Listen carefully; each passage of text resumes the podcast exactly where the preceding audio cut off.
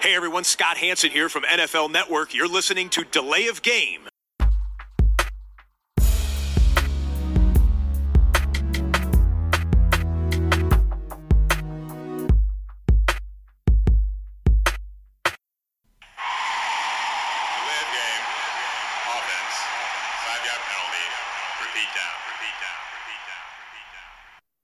Hallo und herzlich willkommen zu Delay of Game, dem Football Podcast. Es ist Dienstagabend, es ist Episode 232 und mit mir am Start heute Abend der Christian. Guten Hi Abend. Tobi, grüß dich. Ähm, wie ist es denn in deinem Podcast-Reich? Erträglich oder auch eher so Richtung 35 Grad Raumtemperatur? Ist gut warm. Ich habe mich auch heute entschieden, hier äh, Licht auszulassen. Ich bin ja so im äh, Halbdunkeln. Du siehst mich nur von der Kamera, damit ich schön die Fenster auflassen kann und damit es ein bisschen angenehmer ist, so vom, vom Raumklima. Ja. Deshalb aus dem, aus dem Halbdunkel. Ja. Delay of Game wird zunehmend eine Schattengesellschaft. Ähm, ja, wunderbar. Ich kann hier äh, nur ein bisschen äh, weiter schwitzen für unsere Aufnahme heute und dann hoffen, dass es heute Nacht einfach ein bisschen kühler wird wieder und dass man dann in den nächsten Tagen ein bisschen auch mal die Wärme aus der Bude rauskriegt. Fürchterlich. Egal. Heute, trotz der hohen Rauch Raumtemperatur oder gerade auch deswegen, brauchen wir natürlich auch ein Bier. Was hast du am Start? Ja, von dir, äh, Frau Gruber-Pilz. Hast du mir Kredenz, hast mir letztens mitgebracht und äh, da bist du, bist du mein Biersponsor heute, Tobi. Das ist äh, richtig. Und ich habe von Frau Gruber das Simco Vibes. Ähm, ich habe ja natürlich gedacht, als ich es geholt habe, Mensch, das ist ja ein IPA. Aber es empfiehlt sich immer genau auf die Dose zu gucken, während ich sie gerade mal hier so aufmache. Entschuldigung. Äh, denn es ist nämlich ein Triple IPA und dementsprechend hat es 10,4 Prozent. Oh, Ja, ist natürlich Äh, bei den Temperaturen jetzt angenehm. Ich das freue mich ja. eigentlich auf so ein frisches Pilz, auch ganz, ganz hell. Sieht fast Ja. schon zitronig aus, so von der, vom Farbton. Ja, da Ja, ist ein bisschen das dunkler, ne? ist auch für den Ordnung. Ähm, ja, da muss ich jetzt durch. Äh, ich hatte ja Ja. schon im Verdacht, dass du heute mit dem Frau Gruber Pilz kommst. Da wollte ich auch ein Frau Gruber Bier quasi daran anschließend verköstigen. Ähm, 10,4, ja, heiß gibt kein zweites heute. Aber who cares? Also, Prost. Prost. Dann können wir gleich auch starten. Ja, an dieser Stelle entsteht immer eine kleine Pause. Eine kleine Trinkpause, ja. Mhm. Schön. Hm. Ja, man merkt sofort, dass es natürlich stärker ist als jetzt ein, als jetzt irgendwie ein, ein Double IPA oder, oder ein äh, striktes IPA. Ähm, Ja, weiß wunderbar nicht, wer von euch schon mal diese, diese Biere getrunken hat, die so ein bisschen diese Barley Wine, Champagner-Richtung irgendwie so ein bisschen gehen. Das ist ja auch auf 10%. Äh, geht jetzt hier auch in die Richtung. Vielleicht liegt es auch an einem ähnlichen Hopfen. Who knows? Da bin ich jetzt auch überfragt. Ist aber auch egal. Wir machen einfach straight weiter, wo wir letzte Woche aufgehört haben, sozusagen. Ähm, wir sind ja in dieser Phase der Saisonvorbereitung oder der Offseason, wo man das äh, von uns auch kennt. Season Preview. Letzte Woche haben wir angefangen mit der AFC und haben ja mit ein bisschen Mühe mehr als drei zusammenbekommen, die wir als Außenseiter einordnen. Da haben wir Genau. gesagt, die Jets und die Jaguars und die Texans, ganz klar, No-Brainer. Und dann haben wir am Ende quasi abgestimmt, ist ja äh, hin und wieder doch ein bisschen diplomatisch hier auch bei uns im Podcast. Und da kamen wir dann auf die Steelers. Und haben ja so ein bisschen auch, ja, dann Argumente versucht vorzubringen. Christian hatte mal die Browns eingeworfen, der Max war so ein bisschen für die Patriots. Mm. Ich habe mich ganz weit aus dem Fenster gelehnt und einen Divisionssieger genommen und gesagt, das werden auch die Titans vielleicht angesichts der Verluste und, und wie das alles so aussieht.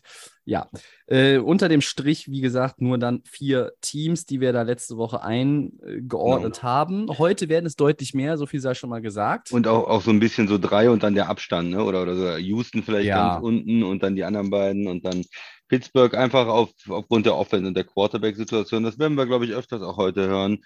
Äh, Ein paar Probleme in der Offense, weil es halt so gute Quarterbacks gibt, auch in der AFC starke Leute. Und wenn man da keinen guten Quarterback hat, dann fällt man natürlich schon irgendwo ab und kann gar nicht mehr zu den, zu den Favoriten äh, zählen, sozusagen. Genau. Ähm, ja, ich, soll ich mal, ich, ich hau's raus. Unser erstes Team dann die Browns. Mhm. Äh, Cleveland hatten wir schon ein bisschen überlegt, auch nach unten zu sehen, warum, was ist da los? Wir haben in der Offseason ewig über, über Cleveland gesprochen. Ähm, Deshaun Watson ist, ist jetzt der Quarterback, aber halt noch nicht zum Saisonstart. Das steht schon mal fest. Er ist auf jeden Fall sechs Spiele gesperrt. Ähm, auch alles lange besprochen und auch, äh, dass äh, der Commissioner nochmal versucht, dass die Sperre auch länger äh, sein soll, äh, dass dann auch spekuliert wird, 10, 12 Spiele eventuell doch. Und das würde natürlich ein, ja, schon einen großen Einfluss auch haben, wenn dieser Quarterback, den man geholt hat für die ganzen Picks, ähm, Baker Mayfield ist ja raus in Cleveland und der ist der neue Quarterback, dann aber gar nicht spielt, ähm, wird die Saison, denke ich, für die Browns sehr schwierig werden. Was, was ist gut bei den Browns? Sie haben eine gute O-Line. Ähm, die vielleicht nur eine, ein Fragezeichen jetzt hat, Center. Ähm, CJ Tretter ist nicht mehr der Center der Browns. Das ja. heißt, da müssen sie jemand Neues reinbringen und auch diese neue Kombination, neuer Center, neuer Quarterback, Absprache, Protection. Das ist ja auch mal eine ganz wichtige Sache, äh, dass die beiden gut zusammenarbeiten. Ähm, das könnte so, eine, so ein Fragezeichen sein. Dann Wide Receiver sind die Browns nicht so gut aufgestellt. Amari Cooper aus Dallas, okay, aber danach ähm, ist, ist nicht mehr so viel los. Und die Frage ist halt, wie gut ist er noch? Ist er in der Form Oakland oder erstes Jahr Dallas oder waren jetzt die letzten zwei Jahre schon so der absteigende Ast? Mhm. Warum gibt Dallas ihn so günstig ab? Äh, ist er wirklich noch Nummer 1 Receiver? Äh, wenn er das ist, dann passt das alles in Cleveland vielleicht so, dann kann man die anderen äh, Receiver so dahinter einsortieren. Wenn er natürlich nur Nummer 2 Receiver ist, dann ist das zu wenig. Dann ist es zu wenig für mich, was sie haben. Ähm, sie haben David Nduko den Tight End äh, hoch bezahlt jetzt. Der muss liefern. Ne? Der ist ein Talent, ein großes Talent, aber er ist jetzt auch seit fünf Jahren ein Talent. Äh, und das, ja, da muss man jetzt auch mal eine richtig starke Tight End-Saison zeigen, wenn man ähm, so hoch bezahlt wird, aus meiner Sicht. Also, das ist die Offense äh, der Browns. Quarterback weiß man nicht, wann er kommt. O-Line eigentlich gut mit der Frage Center, äh, Skill Position Player sicherlich Running Backs gut, Right Receiver nicht so gut. Tobi, deine, deine Meinung zu den Browns? Vielleicht dann können wir, kannst du direkt was zur Defense sagen und dann sage ich vielleicht nur noch einen Satz zur, zur Defense oder so. Ja, wir haben ja wirklich viel über die Browns geredet, du hast es schon gesagt.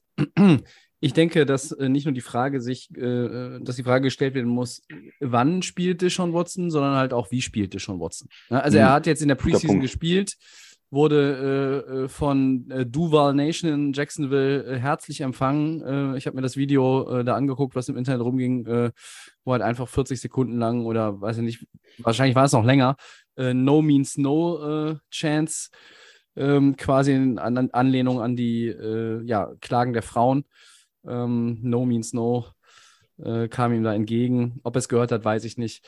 Er hat ja, glaube ich, auch im Gespräch jetzt mit, äh, mit einer Journalistin auch ähm, quasi so erstmals so ein bisschen was wie ja, Fehlereingeständnis irgendwie so rausge rausgelassen.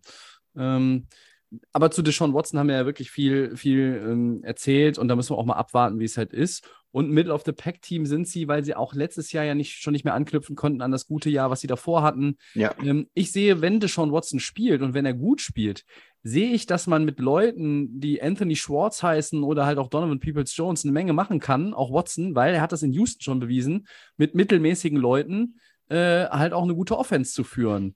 Ähm, aber äh, äh, Cleveland wird natürlich schon in erster Linie ein Running-Team sein, wenn er dann auch gesperrt ist. Ja. Und du hast mit Nick Chubb ein absolutes Workhorse. Sorry, wenn ich da kurz einhake, aber Watson, Watson, hatte eine ganze Zeit lang auch Hopkins äh, in Houston. Er hatte Hopkins, Nummer ja, er, hat, er, er hatte auch eine gute Chemie mit den anderen Leuten äh, gehabt. Ne? Und, und nach Hopkins war er auch ein Gefälle. Also, ja, die, okay. Ja. Ähm, ähm, O-Line hast du gesagt, finde ich auch, ja, das ist gut insgesamt ist diesem ganzen Kader wahnsinnig viel Talent. Ja, das Roster ist voller Talent. Auch in der Defense ist viel Talent. Miles Garrett, du hast Jadavion Clowney äh, zurückgebracht. Du holst jetzt nochmal einen, äh, einen frühen äh, Pick, Erstrunden-Pick ist er ja, glaube ich, ne? Oder? Moment, oder ist, nee, oder Zweitrunden-Pick, Owusu Koramoa, ne? Äh, oder ist er schon vom letzten Jahr? Ich weiß es jetzt gerade nicht. Ähm, hast du als Linebacker, du hast Denzel Ward hinten, du hast John Johnson letztes Jahr schon geholt äh, von den Rams. Äh, also da ist schon auch eine Menge. Ähm, Zweitrunden-Pick war 21, also das heißt, ja. er geht schon ins zweite Jahr. Äh, Owusu Koramor natürlich, Entschuldigung. Ähm, also du hast schon eine Menge ähm, Talent, finde ich, auf beiden Seiten des Balles. Die Frage, die über allem steht natürlich, wann spielt er schon Watson und wie spielt er? Und naja, ähm, ich glaube, mit Deshaun Watson wird sich irgendwie das, was du letztes Jahr hattest als, als Passyards pro, pro, pro Partie mit 195, da warst du 27. Äh, weil man auch Baker ne? Mayfield nicht hat machen lassen, ne? Also weil man ihm auch nicht vertraut hat. Man hat ja einfach viel, ist viel gelaufen. Ähm, und die, die großen Fragen, ähm, die dann in, auf, an, an, Watson noch sich anschließen, meiner Meinung nach, sind, ähm, hat es noch irgendeinen Impact aufs Team? Also hat das einen Impact, weil er später kommt? Hat das einen Impact, diese ganzen Störgeräusche? Ähm, das ist jetzt schwer einzuordnen. Und ansonsten, die Offense kann erstmal ohne Deshaun Watson nur funktionieren, wenn Nick, Nick Chubb funktioniert. Weil sonst wird es da schon relativ schwer äh, vom Start weg. Das Startprogramm meint erstmal ganz, ganz gut. Du spielst gegen Carolina, gegen die Jets, gegen Pittsburgh und gegen Atlanta. Das sind vier Spiele, wo du äh, vier Gegner hast. Ähm, Pittsburgh hast du sogar zu Hause äh, im ersten Duell. Zwei Divisionsrivalen, wo du sagen kannst, okay, ähm, da kannst du zwei, drei, du kannst vielleicht vier Spiele gewinnen, wenn alles gut läuft, aber mutmaßlich nicht mit Jacoby Brissett. Ja? Ähm, ich glaube, das wird dann einfach ja, mh, auf Quarterback zu dünn sein. Ich meine, sie haben sich ja deinen speziellen Spezi Josh Rosen jetzt noch geholt ins Roster, ne? Äh, damit ja. du auf dem Trainingsplatz einfach ein paar mehr Leute hast. Ähm, dass der wirklich mal da nochmal spielen wird, sehe ich dann auch wieder nicht. Mhm. Alles in allem. Äh, ja, zu viele Fragezeichen, um sie zum Contender zu erklären. Genau. Ne? Aber zu viel das Talent dann doch im, im Roster insgesamt, auch in der O-Line vor allen Dingen. Das ist vielleicht noch der Unterschied zu, zu Pittsburgh. Pittsburgh hat sicherlich die, die bessere Defense insgesamt. Ja. Aber die bessere O-Line haben auf jeden Fall die Browns. Und, und da kann man auch mit dem Running Game dann vielleicht mehr machen ja. ähm, und, und kann dann eventuell auch einen Quarterback, der limitiert ist, äh, beschützen. Und ja, Okay, werden, werden wir sehen, wann er zurückkommt. Ist ein Team, was natürlich auch eine Menge Upside hat. Wenn er früh spielt, wenn sie die ersten vier Spiele gut durchkommen und er äh, spielt dann wirklich nach sechs Wochen oder so, dann äh, kann das natürlich auch Richtung Playoffs gehen. Auf der anderen Seite, wenn der Saisonstart schon schlecht ist und Watson dann sehr spät kommt und gar nicht richtig reinkommt, äh, kann das auch oder vielleicht sogar noch äh, negative Schwingungen in der Mannschaft sind und manche Leute sauer sind, dass Baker Mayfield weggetradet worden ist und nicht so mit Watson können, dann kann das auch eine ganz schön schwere Saison äh, bei den Browns werden und vielleicht der letzte Platz in der Division. Ja. Ähm, insgesamt für mich deshalb mit Middle of the Pack ähm, kein, kein, klare, kein klares Playoff-Team für mich. Nee, nee, klares Playoff-Team nicht, weil einfach die AFC ist äh, loaded, ne? Also da sind so viele Teams, die, die es vom Potenzial her machen können, aber allein halt auch, dass dein Quarterback nicht da ist und du auch nicht weißt, wie dein hochbezahlter Quarterback spielt. Und wenn du schlecht startest, das vielleicht noch als letzten Satz, der Stretch vor der Bye Week, die vier nach dem Startprogramm haben wir eben angesprochen, aber die Wochen fünf bis acht, Chargers, Patriots, Ravens, Bengals.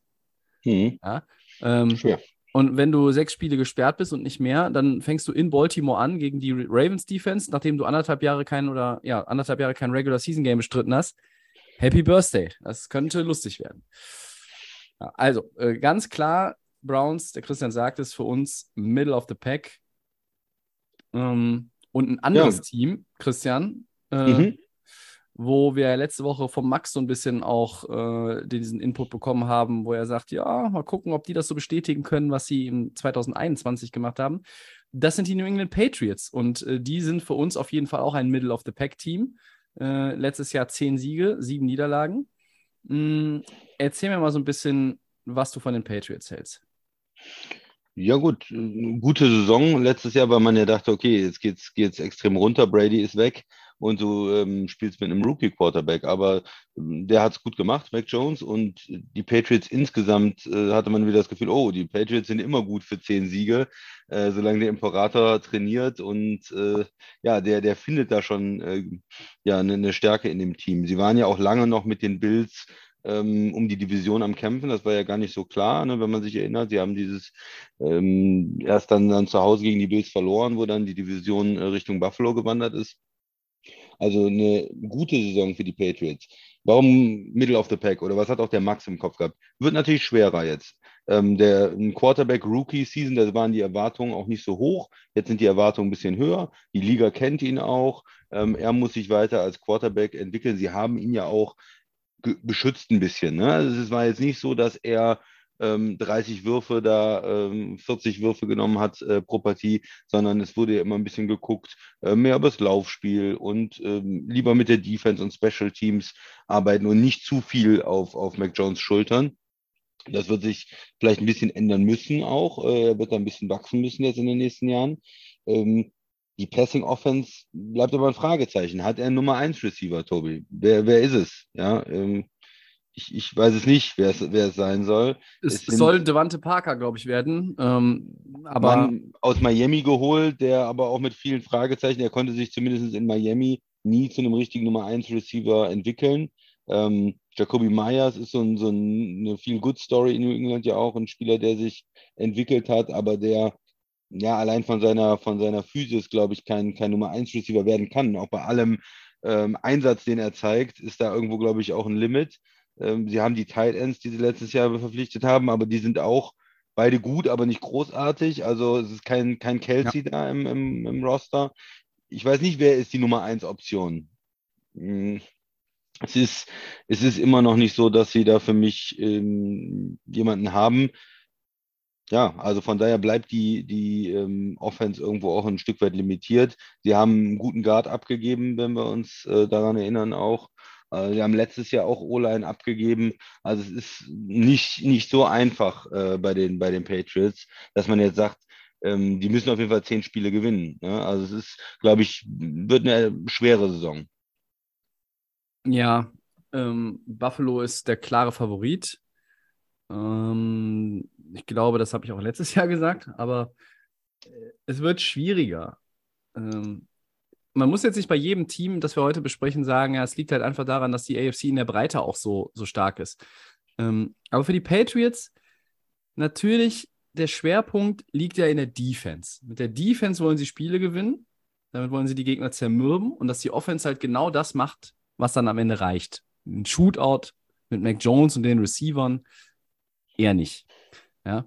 Ähm, letztes Jahr 19,4 Punkte im Schnitt zugelassen. Damit waren sie die drittbeste Scoring-Defense. Äh, und die Defense muss ja wieder auf dieses Top-Niveau eigentlich kommen, damit du in Richtung Playoff schielen kannst. Äh, als bei uns Middle of the Pack Team oder bei uns so eingeordnetes Team mh, heißt es ja nicht, dass du im Mittelmaß bleibst, sondern das ist halt, das sind Teams, die können in die Playoffs kommen, aber wir sehen sie nicht als klare Playoff-Teams. Und die, die Patriots, das ist halt all die Jahre immer schon auch, äh, äh, solange wir einen Podcast machen und solange es Bill Belichick gibt, man sagt, solange Bill Belichick da ist, muss er halt auch mit denen rechnen. Ja, äh, da wird einfach gut gearbeitet, da wird viel rausgeholt und mal schauen, was sie auch dann aus der Offense machen können. Josh McDaniels ist nicht mehr da, der langjährige OC. Er ist jetzt nochmal als ähm, Hauptamtlicher, also als Head Coach äh, unterwegs. Mm, Und äh, ja, also äh, die Line muss, muss Jones beschützen und irgendwie müssen sie diese, diese Balance finden. Aber sie können auch nicht mehr, so wie im letzten Jahr, dann irgendwie versuchen, äh, schlechte Wetterbedingungen hin oder her. Du kannst nicht ein Spiel mit Mac Jones bestreiten, eigentlich, wo, wo der nur sechsmal den Ball wirft. Also, das wird nicht funktionieren. Äh, das haben jetzt die Teams ja auch letztes Jahr alles gesehen. Auf, auf der defensiven Seite ähm, haben wir, es ist immer noch ein McCourty da, ja. Du hast immer noch Leute wie, ähm, wie Wise, du hast Guy, du hast Judon in der Defense. Judon finde ich sehr, Alles hat ein gutes Leute, Jahr ne? gespielt, fand ich. Ich, ich fand Ja. ihn, habe ihn irgendwie immer gesehen mit seinen Longsleeves da, äh, wie er Druck gemacht hat auf den, auf den äh, Quarterback. Also, also, er hat oft mit den roten, äh, roten Langärmeln gespielt. Mhm. Ja, und, und du hast dann zum Beispiel auch noch äh, jemanden wie äh, Christian Barmore äh, in diesem Der drei, ne, Ja. in diesem Guter 3-4-System. Defensive Tackle. Ja, der war auch Zweitrunden-Pick äh, 2021. Das ist auch jemand, der noch. Die Patriots, was ich damit sagen will, ist, die Patriots sind in der Lage, Spieler aus, sage ich mal, zweiter, dritter, vierter Draftrunde auch noch zu entwickeln, ja. Und, und dann haben die plötzlich auch eine ganz andere Rolle, die haben eine andere Wichtigkeit, die haben dann auch eine andere Dominanz als in dem ersten oder zweiten oder dritten Jahr. Es gibt Leute, ich glaube, es gibt kein Team, wo in den letzten 20 Jahren Spieler auch teilweise so spät noch gezündet haben. Ja? Ähm, und ich, ich denke, dass es natürlich irgendwie schwer wird, an, an Buffalo dran zu bleiben in der Division. Ähm, und wir werden auch noch Ja, wir haben ja die Jets schon eingeordnet. Buffalo werden wir nächste Woche besprechen. Dann könnt ihr euch jetzt schon an einer Hand abzählen, kommen die Dolphins noch heute oder kommen sie nächste Woche? Äh, sie kommen vermutlich ja heute. Und da muss man ja auch mal schauen, kommt Miami an sie ran? Am Ende war es nur ein Siegunterschied zwischen diesen beiden Teams in der letzten Saison, aber das war ja auch ein ganz verrücktes Rennen. Miami hatte diesen Schlusssport und die Patriots hatten ja eigentlich die Division in der eigenen Hand und haben sie dann verloren an Buffalo.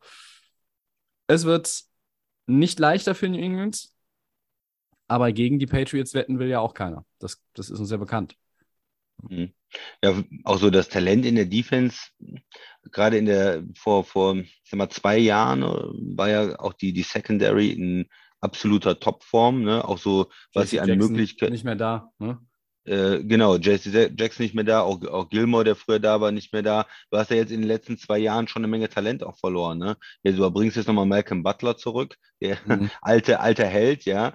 Aber ja, Jonathan Jones ist jetzt vielleicht der, der, als Nickelback schon der beste Corner oder ja, also das ist, ist ein bisschen, bisschen dünner da geworden. Äh, in der Secondary auf jeden Fall, was natürlich dann auch die Möglichkeiten in der Defense ein bisschen einschränkt. Also ich glaube, dass die, du hast gesagt, die Patriots Defense letztes Jahr war sie sehr gut und hat dann auch der Offense geholfen. Dieses Jahr wird sie einen Schritt zurück machen für mich. Ist weniger Talent in der Defense, gerade in der Secondary.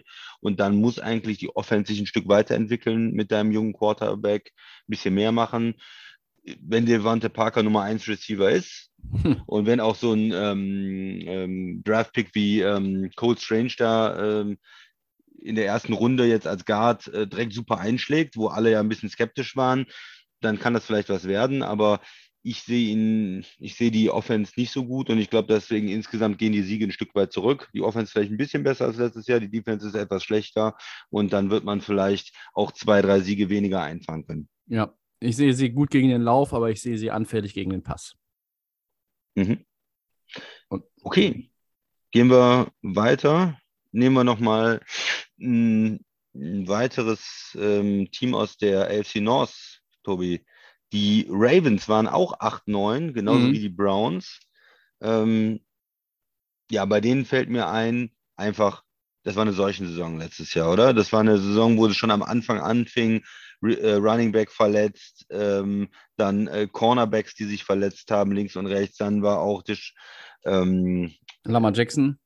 Ja, Lama Jackson war sogar auch verletzt, genau, der hatte auch Covid äh, zwischendurch. Äh, aber ähm, ich war, glaube ich, in der Defense noch einige Spieler, noch auch Pass-Rusher, die ausgefallen sind. Also es war eigentlich insgesamt eine, eine ganz schwierige Saison, wo man schon gesehen hat, Mensch, das läuft nicht so gut. Und trotzdem waren sie mit 8, 9 ja noch respektabel, ähm, auch mit ihrem Laufspiel in, in verschiedenen ja, Spielen drin, ähm, weil sie immer noch ähm, schwer zu spielendes Team auch sind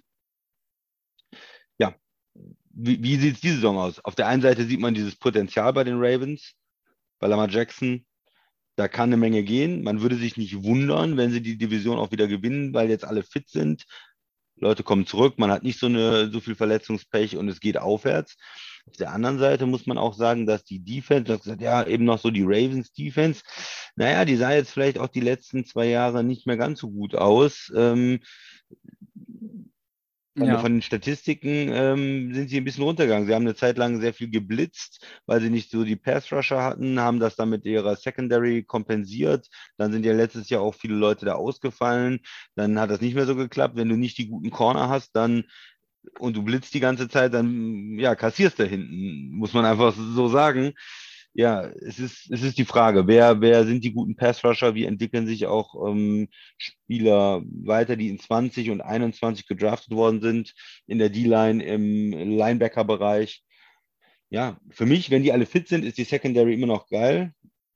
Humphrey, Williams als Safety, äh, Clark als Safety, Peters natürlich, weiß man, wenn man den Podcast hört, dass ich ein Fan bin, Fuller. Das ist von Corner und Safety sehr, sehr stark. Und dann haben die Leute vorne, wenn die auch eins gegen eins spielen können, haben die Leute vorne, kann man ähm, blitzen, da kann man fünf, sechs, sieben Leute, ja, sieben ist vielleicht ein bisschen übertrieben, aber fünf oder sechs äh, Leute auch gegen den Quarterback schicken und, und richtig Druck machen und hat dann die Möglichkeiten. Das ist so für mich die, die Ravens, die sind so ein bisschen ähm, Boomer Bust, ne? Also die spielen auch sehr aggressiv und ähm, ja, wenn das, wenn alle wieder fit sind, können die auch wieder besser werden. Aber zu bedenken ist halt, dass sie ähm, zumindest auch letztes Jahr statistisch nicht gut waren, ne? dass das auch mit den ganzen Verletzungen richtig reingeschlagen hat. Und in der Offense, ja, du sagst immer wieder Lama Jackson, der ist geil, der kann laufen, der hat schon MVP gewonnen. Ja, der muss noch mehr zeigen. Die suchen die ganze Zeit ja auch die Receiver. Ähm, Hollywood äh, Brown ist es ja nicht mehr, den haben sie abgegeben. Jetzt ist es Bateman, den sie in 21 als First-Round-Pick äh, gezogen haben. Der ist jetzt der Nummer 1 Receiver. Der ist jetzt der Mann da. Ich sehe keine anderen. Der muss ja. jetzt diese Chemie auch mit äh, Lama Jackson äh, entwickeln, dass neben einem guten Tight End, Mark Andrews, darf man nicht vergessen, aber da auch ein Receiver da ist, der richtig Alarm macht. Und ja, das ist äh, ein ganz wichtiger Spieler jetzt für die Ravens dieses Jahr, weil ich sehe nicht, welche anderen Receiver da ähm, Nummer 1 Potenzial haben. Tobi. Ja, da braucht man nicht sich lange dran aufhalten, weil den gibt es nicht. Ähm, Bateman hoffen sie wächst in diese Rolle hinein. Ähm, Stand heute haben sie keinen Nummer 1 Receiver, keinen, keinen eindeutigen klassischen. Was natürlich auch ein bisschen untypisch war, die Saison, du hast gesagt, es hatte ganz, ganz viel Verletzungspech. Ähm, die, die, ganz untypisch für Baltimore Ravens Team ist eigentlich, du warst minus 11 in der Turnover Margin letztes Jahr. Du warst damit mhm. 28. in dieser Statistik. Und ich finde dieses, ähm, diese Turnover Differential immer ganz spannend, weil man da auch dann immer Veränderungen zu den Jahren davor einfach gut ablesen kann. Ähm, und dann ist mir auch manchmal einfach egal, muss ich ganz einfach sagen, ist mir egal, ob da jetzt irgendwie vier, fünf Leute verletzt waren in der Defense oder vielleicht die Third Stringer in der Offense gespielt haben, weil alle Running Backs kaputt waren und ständig gefummelt haben und deshalb waren auch die, die Fumble verloren und das schlägt dann auch natürlich in diese Statistik rein. Ist mir wurscht. Aber minus 11 in der Turnover Margin über eine ganze Saison für ein Baltimore Ravens Team ist völlig untypisch.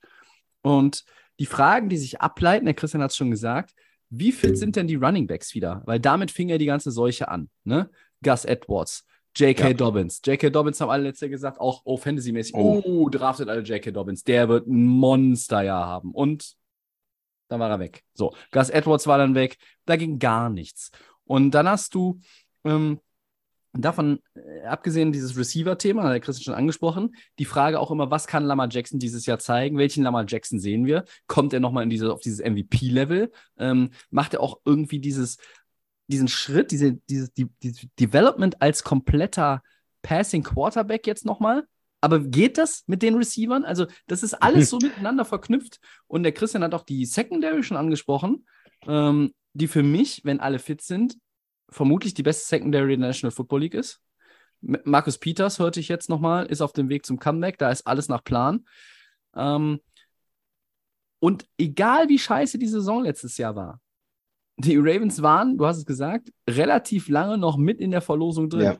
ja die waren 8-9 in einer sehr komplizierten Division. Und was hat ihnen das Playoff-Genick gebrochen? Na, ihre Division. Sie haben 1-5 in der North. Ja, du musst deine Spiele gegen die Divisionsrivalen gewinnen. Du kannst nicht fünf von sechs aus den Spielen gegen zweimal Pittsburgh, zweimal Cleveland und zweimal äh, Cincinnati abgeben. Das geht nicht. Da waren auch unglückliche Dinger dabei. Ja, ist ja nicht so, als wären sie jedes Mal von der Platte gefegt worden. Aber da musst du halt ansetzen. Wenn du in dieser Division oben mitreden willst, dann musst du deine Divisionsspiele gewinnen, vor allen Dingen. Ja? Weil die nehmen sich ja sowieso mal gegenseitig weg.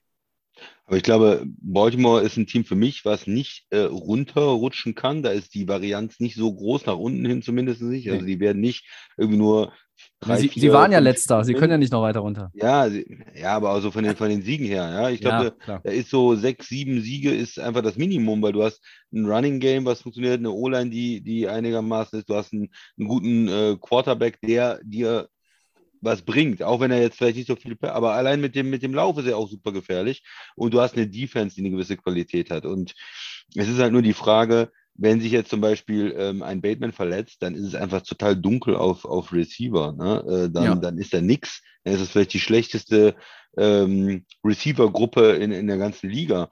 Und das für einen Quarterback, der äh, ja noch ein bisschen Probleme hat mit dem Passing-Game manchmal oder mit ähm, gegen den Blitz Probleme hatte, zum Teil auch letztes Jahr. Ja, das ist dann natürlich, könnte dazu führen, dass die Ravens nochmal die Playoffs verpassen. Vielleicht ziehen sie auch ein, vielleicht gewinnen sie die Division. Das Potenzial ist in der Mannschaft, glaube ich, drin, kann man sagen. Und dadurch ist es für mich ein Middle-of-the-Pack-Team, weil sie trotzdem nicht klar bei den Favoriten sind aufgrund dieser Probleme mit der Passing-Offense Ja. und der äh, schwächeren letzten Saison. Eine Sache noch, was die Ravens eigentlich immer gut haben, Special Teams, Tucker, Ja. Kicker, ja, Ja. gut. Das bringt auch manchmal was. Nochmal so den, den letzten, letzten Stift dann. Okay. Weitere Teams, Tobi, oder wolltest du noch was zu den Ravens sagen? Ich wollte noch einen Moment bei den Ravens verharren, Ja. weil wir Ja. haben über die Ravens in der Offseason die ganzen Monate recht wenig gesprochen. das stimmt, ja, das stimmt. Ähm, wir reden so viel über, ähm, noch viel über Cincinnati gesprochen als Super Bowl-Teilnehmer, auch über die Browns aus der Division und wir reden immer viel über Buffalo ähm, und auch oft über die Chiefs und die, wie toll die West ist äh, im, insgesamt jetzt. Das Konzept oder das Rezept ist ja relativ simpel für, für Baltimore. Es ist ganz klassischer Baltimore Football, der zum Erfolg führen soll. Laufen, da ist ja Lamar Jackson auch nicht unwesentlich dran beteiligt an diesem Konzept. Ja, also es hat einfach nur die Überschrift Laufen. Das, also da kommen noch ein paar Seiten ne, auf dem Exposé, aber erstmal steht da nur Laufen drüber. Das ist die Offense. Und der Rest ist Defense. Defense, Defense, Defense. Knallharte Ravens Defense, effektiv, Turnover holen, den Gegner zermürben, den Quarterback rushen, mit der Secondary einfach auch die besten Receiver des Gegners rausnehmen. Das ist Ravens Football. Und wenn die Ravens fit sind, wenn Jackson fit ist, die Running Backs fit sind und in der Defense alle fit sind, dann ist es ein Team, dem, das passt zu dem, was du gerade gesagt hast, alles zuzutrauen ist. In dieser Division von, wir machen die Division zwei Wochen vor den Playoffs zu und haben die schon gewonnen, bis zu, wir sind drei Wochen vor den Playoffs schon, äh, können wir die Division nicht mehr gewinnen und werden am Ende wieder nur 8, 9 sein. Also ist alles, alles drin. Und ich bin, das ist eines der Teams aus der gesamten AFC, auf das ich am meisten gespannt bin in der neuen Saison. Finde, also ganz persönlich, weil ich einfach sehen möchte, können sie zurückkommen, wie kommen auch die Leute nach der Verletzung individuell gesehen wieder, wieder auf, auf die, aufs Gleis. Und naja, ähm, wenn diese Lauferei klappt und die Defense klappt, naja, gut, dann kann auch Rashad Bateman dein erster Receiver sein und hat am Ende vielleicht 900 Yards. Das ist dann Hupe, ja, weil den Rest kriegst du halt hin. Ne? Ist so ein Center gedraftet mit, mit Linderbaum. Ähm, die O-Line ist gut, die war vielleicht auch schon mal nominell etwas besser. Aber ja, du hast Stanley als, als Left Tackle halt. ja, das ist ähm, gut. ne? Morgan Moses sehe ich auch gerne auf der rechten Seite. Ich mag auch Seidler, den Guard. Ich sehe Ja, halt immer so dann. Linderbaum ist ein Rookie und dann hast du Ben Powers, ne? Ähm, Ja. Das ist dann so irgendwie der Slot, das ist wo die Gap, wo du halt als Defense mit dem Schema, da willst du halt irgendwie, ne? Rein, Attackieren. reinpieksen mit der Gabel und dann das Ding aufmachen. Ähm, so, das auch noch ganz schnell zu den Ravens, weil ich möchte einfach nochmal hier betonen, äh, wo kann ich das, wenn, wenn, ich, wenn wir uns unterhalten und äh, das Ganze hinterher ins Internet stellen, ähm, wie sehr ich gespannt bin wirklich auf Baltimore, wie die wieder angriffen. Und man muss auch da nochmal ein Kompliment an Harbour aussprechen, der mit der ganzen Scheiße, die die letztes Jahr hatten, bis zum Schluss mit denen drin gehangen hat. Ja? Andere wären nicht 8-9 gegangen. Mhm. Die wären abgesoffen. Ja, es ist ein, genau, das ist eigentlich auch ein bisschen eine Stärke vom Team und eine Stärke von der Organisation, dass wir auch in einer totalen solchen Saison wie letztes Jahr trotzdem noch, wir hätten früher gesagt, wo es noch gerade Spiele waren, 500 gehst Acht, ungefähr. Ja, Ja, Acht, acht, ja. 8, 8, haben sie jetzt nicht ganz geschafft mit dem, mit dem einen Spiel mehr, aber im Prinzip äh, ungefähr 50, 50 Prozent deiner Spiele gewinnst. ja, du hast halt auch einfach Mother Talent in diesem Roster, ja. Also, ähm, da ist das halt auch irgendwo für mich. Das ist doch das, worum es geht. Also, es läuft nicht, wir haben viele Verletzte, es ist eine solchen Saison, aber was machen wir denn? Stecken wir jetzt den Kopf in den Sand? Nein. Wir, wir hängen uns rein und versuchen alles. Und zwei Siege mehr in deiner eigenen Division und Baltimore wäre in den Playoffs dabei gewesen. Okay, ein weiteres AFC-Team. Ähm, wir haben eben schon über die Patriots gesprochen. Wir haben schon über die Jets gesprochen. Du hast eben erwähnt, was ist eigentlich mit den Dolphins? Tobi, fang du doch mal an. Wie sieht's aus mit den Dolphins? Wie ist der Status dieser Franchise? Ähm, ja, die Dolphins letztes Jahr 9-8 äh, und dann quasi so von den nackten Zahlen her, vom Rekord her, dann nah dran an den Patriots, aber eigentlich waren sie die ganze Saison, hinkten sie hinterher. Sie hatten diesen 1-7-Start oder was und ähm, das war kein gutes Jahr. Und alles in allem haben die Dolphins die in den letzten Jahren vor allen Dingen dafür bekannt waren, ähm, unter Flores Spieler, die eher oft in Richtung Mittelmaß eingeordnet wurden, dass man die entwickelt, dass man ein gutes Team hat. Also da wurden, da war, die Defense war gut, du hast halt auch viele Draftpicks gehabt, du hast einfach auch generell so hinter den Kulissen gut gearbeitet, aber irgendwie ist das bei den Dolphins in meinen Augen wieder so ein bisschen in die andere Richtung umgeschlagen. Ähm, das Pendel geht so nach unten, ist so mein Gefühl. Ähm, die letzte Saison war eigentlich eine Saison, wo man gedacht hätte, hey, unter Flores und mit all den Leuten, die man halt hat, man hat Talent, sicherlich nicht wie die, wie die Buffalo Bills, keine Frage, kommt man in die Playoffs. Ich hätte sie sogar zugetraut. Aber war nicht. Und für mich ist ja dieses Jahr wirklich jetzt auch ein Prove-It-Year für, für Tour. Ähm, du hast hier Tyreek Hill geholt, hast dafür, anstatt mal Draftpicks äh, zu sammeln, Draftpicks abgegeben, noch und nöcher, eine ganze Latte an Draftpicks. Und das ist jetzt auch so ein bisschen, ich sag mal, ja, der, das Gegenstück zu dem, wie die Dolphins eigentlich mit Draftpicks umgegangen sind und, und wie man mit Spielern umgeht, verlängern oder holen oder gehen lassen. Und die drei wichtigen Fragen zu den Dolphins aus meiner Sicht sind, wie gesagt, äh, wie gut ist Tour? Für, für, mich ist es ein Prove-It-Year.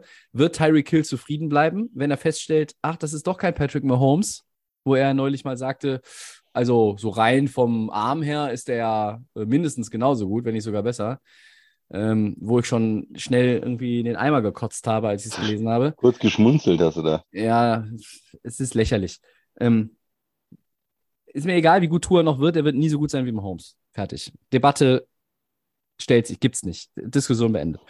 Wird Tour zufrieden, äh, wird Tour, sag ich schon, wird Tyreek Hill zufrieden bleiben? Wenn es nicht läuft, wenn die Bälle nicht in seine Richtung kommen, wenn er dreimal überworfen wird in einem Spiel, wo er eigentlich wide open war, äh, wird er dann noch die Klappe halten oder wird er den Rand aufreißen? Ja, das ist ein Problem, was auf die Dolphins zukommen kann. Und dann ist Mike McDaniel gefordert, und das ist meine dritte Frage, wie schnell merkt man den Stempel des neuen Head Coaches, der von den 49ers gekommen ist? Hm, ich traue den Dolphins zu, im Mittelfeld mitzuschwimmen. Deshalb sind sie ein Middle of the Pack Team und kein Außenseiter. Ähm, dafür glaube ich, sind sie ja insgesamt schon, der Christian kann gleich noch ein bisschen aufs Roster eingehen, schon auch ganz ordentlich aufgestellt. Aber auch das Startprogramm möchte ich jetzt hier nochmal an der Stelle, wir müssen jetzt nicht heute bei jedem durchkauen, aber die ersten vier Spiele werden halt schon zeigen, was diese Dolphins dieses Jahr können. Fängst an gegen New England und dann spielst du in Baltimore, gegen Buffalo und in Cincinnati. Christian, jetzt du. Ja, du hast immer von, dem, von, von diesem Tour gesprochen. Ich hatte jetzt eigentlich das Gefühl, äh, ist nicht Teddy Bridgewater der, der, der Starter? Oh. Ist, ist das der Backup? Gibt es eine Quarterback? Gibt es eine Hierarchie? Competition? Gibt es eine Hierarchie? Gibt es eine Competition? Oder gibt es eine klare Hierarchie? Oder weiß man das alles nicht so genau? Gut, dass der Max heute nicht kann. Ähm, Vielleicht muss ich den Max dann nochmal fragen, dass er mich aufklärt. Vielleicht habe ich es auch falsch verstanden. Ich dachte eigentlich, Teddy, Teddy Bridgewater hätte da vielleicht auch noch eine Chance. Ja. Ähm, die sind ja ungefähr gleichwertig, denke ich mal. So oh, oh, oh, ja, ja, ja. Darf ich noch ähm, ganz kurz, ganz kurz noch was, bevor du äh, daran anknüpfst, bitte? Ähm, was, was ich gut finde, einfach ist, jetzt auf dem Papier auch mit Jalen Waddle, der geile Saison gespielt. Ähm, Gesicki als Tight End. Du hast auch in der, das nochmal Taron Armstead geholt und hast auch in der Line jetzt versucht, über die letzten Jahre ein bisschen was zu verändern. Das gefällt mir recht gut bei Miami. Andere Sachen, mh, hm, ja, also ich bin jetzt kein Fan von dieser Kombination Chase Edmonds, Raheem Mostert, Sonny Michel, Miles Gaskin. Also das ist irgendwie jeder für sich, ist so ganz nett. Ist es so ein Backfield by Committee? Ist das so ein wirklich so ein, so ein Mischding, wo du halt irgendwie viel Produktion rausbekommst? Oder ist das eher so eine Ansammlung von Leuten, die ganz nett sind, aber keiner, der so richtig. Der richtig gut ist, ne? Ja, ja also ja, man kann das ja, ja, so und so sehen, aber jetzt erzähle ich schon wieder viel zu viel, weil ähm, ich denke mal, du wolltest ein bisschen auch aufs Roster eingehen. Nein, das ist, ist mit den Running Backs durchaus fair. Ähm, der eine oder andere ist vielleicht auch öfters mal verletzt.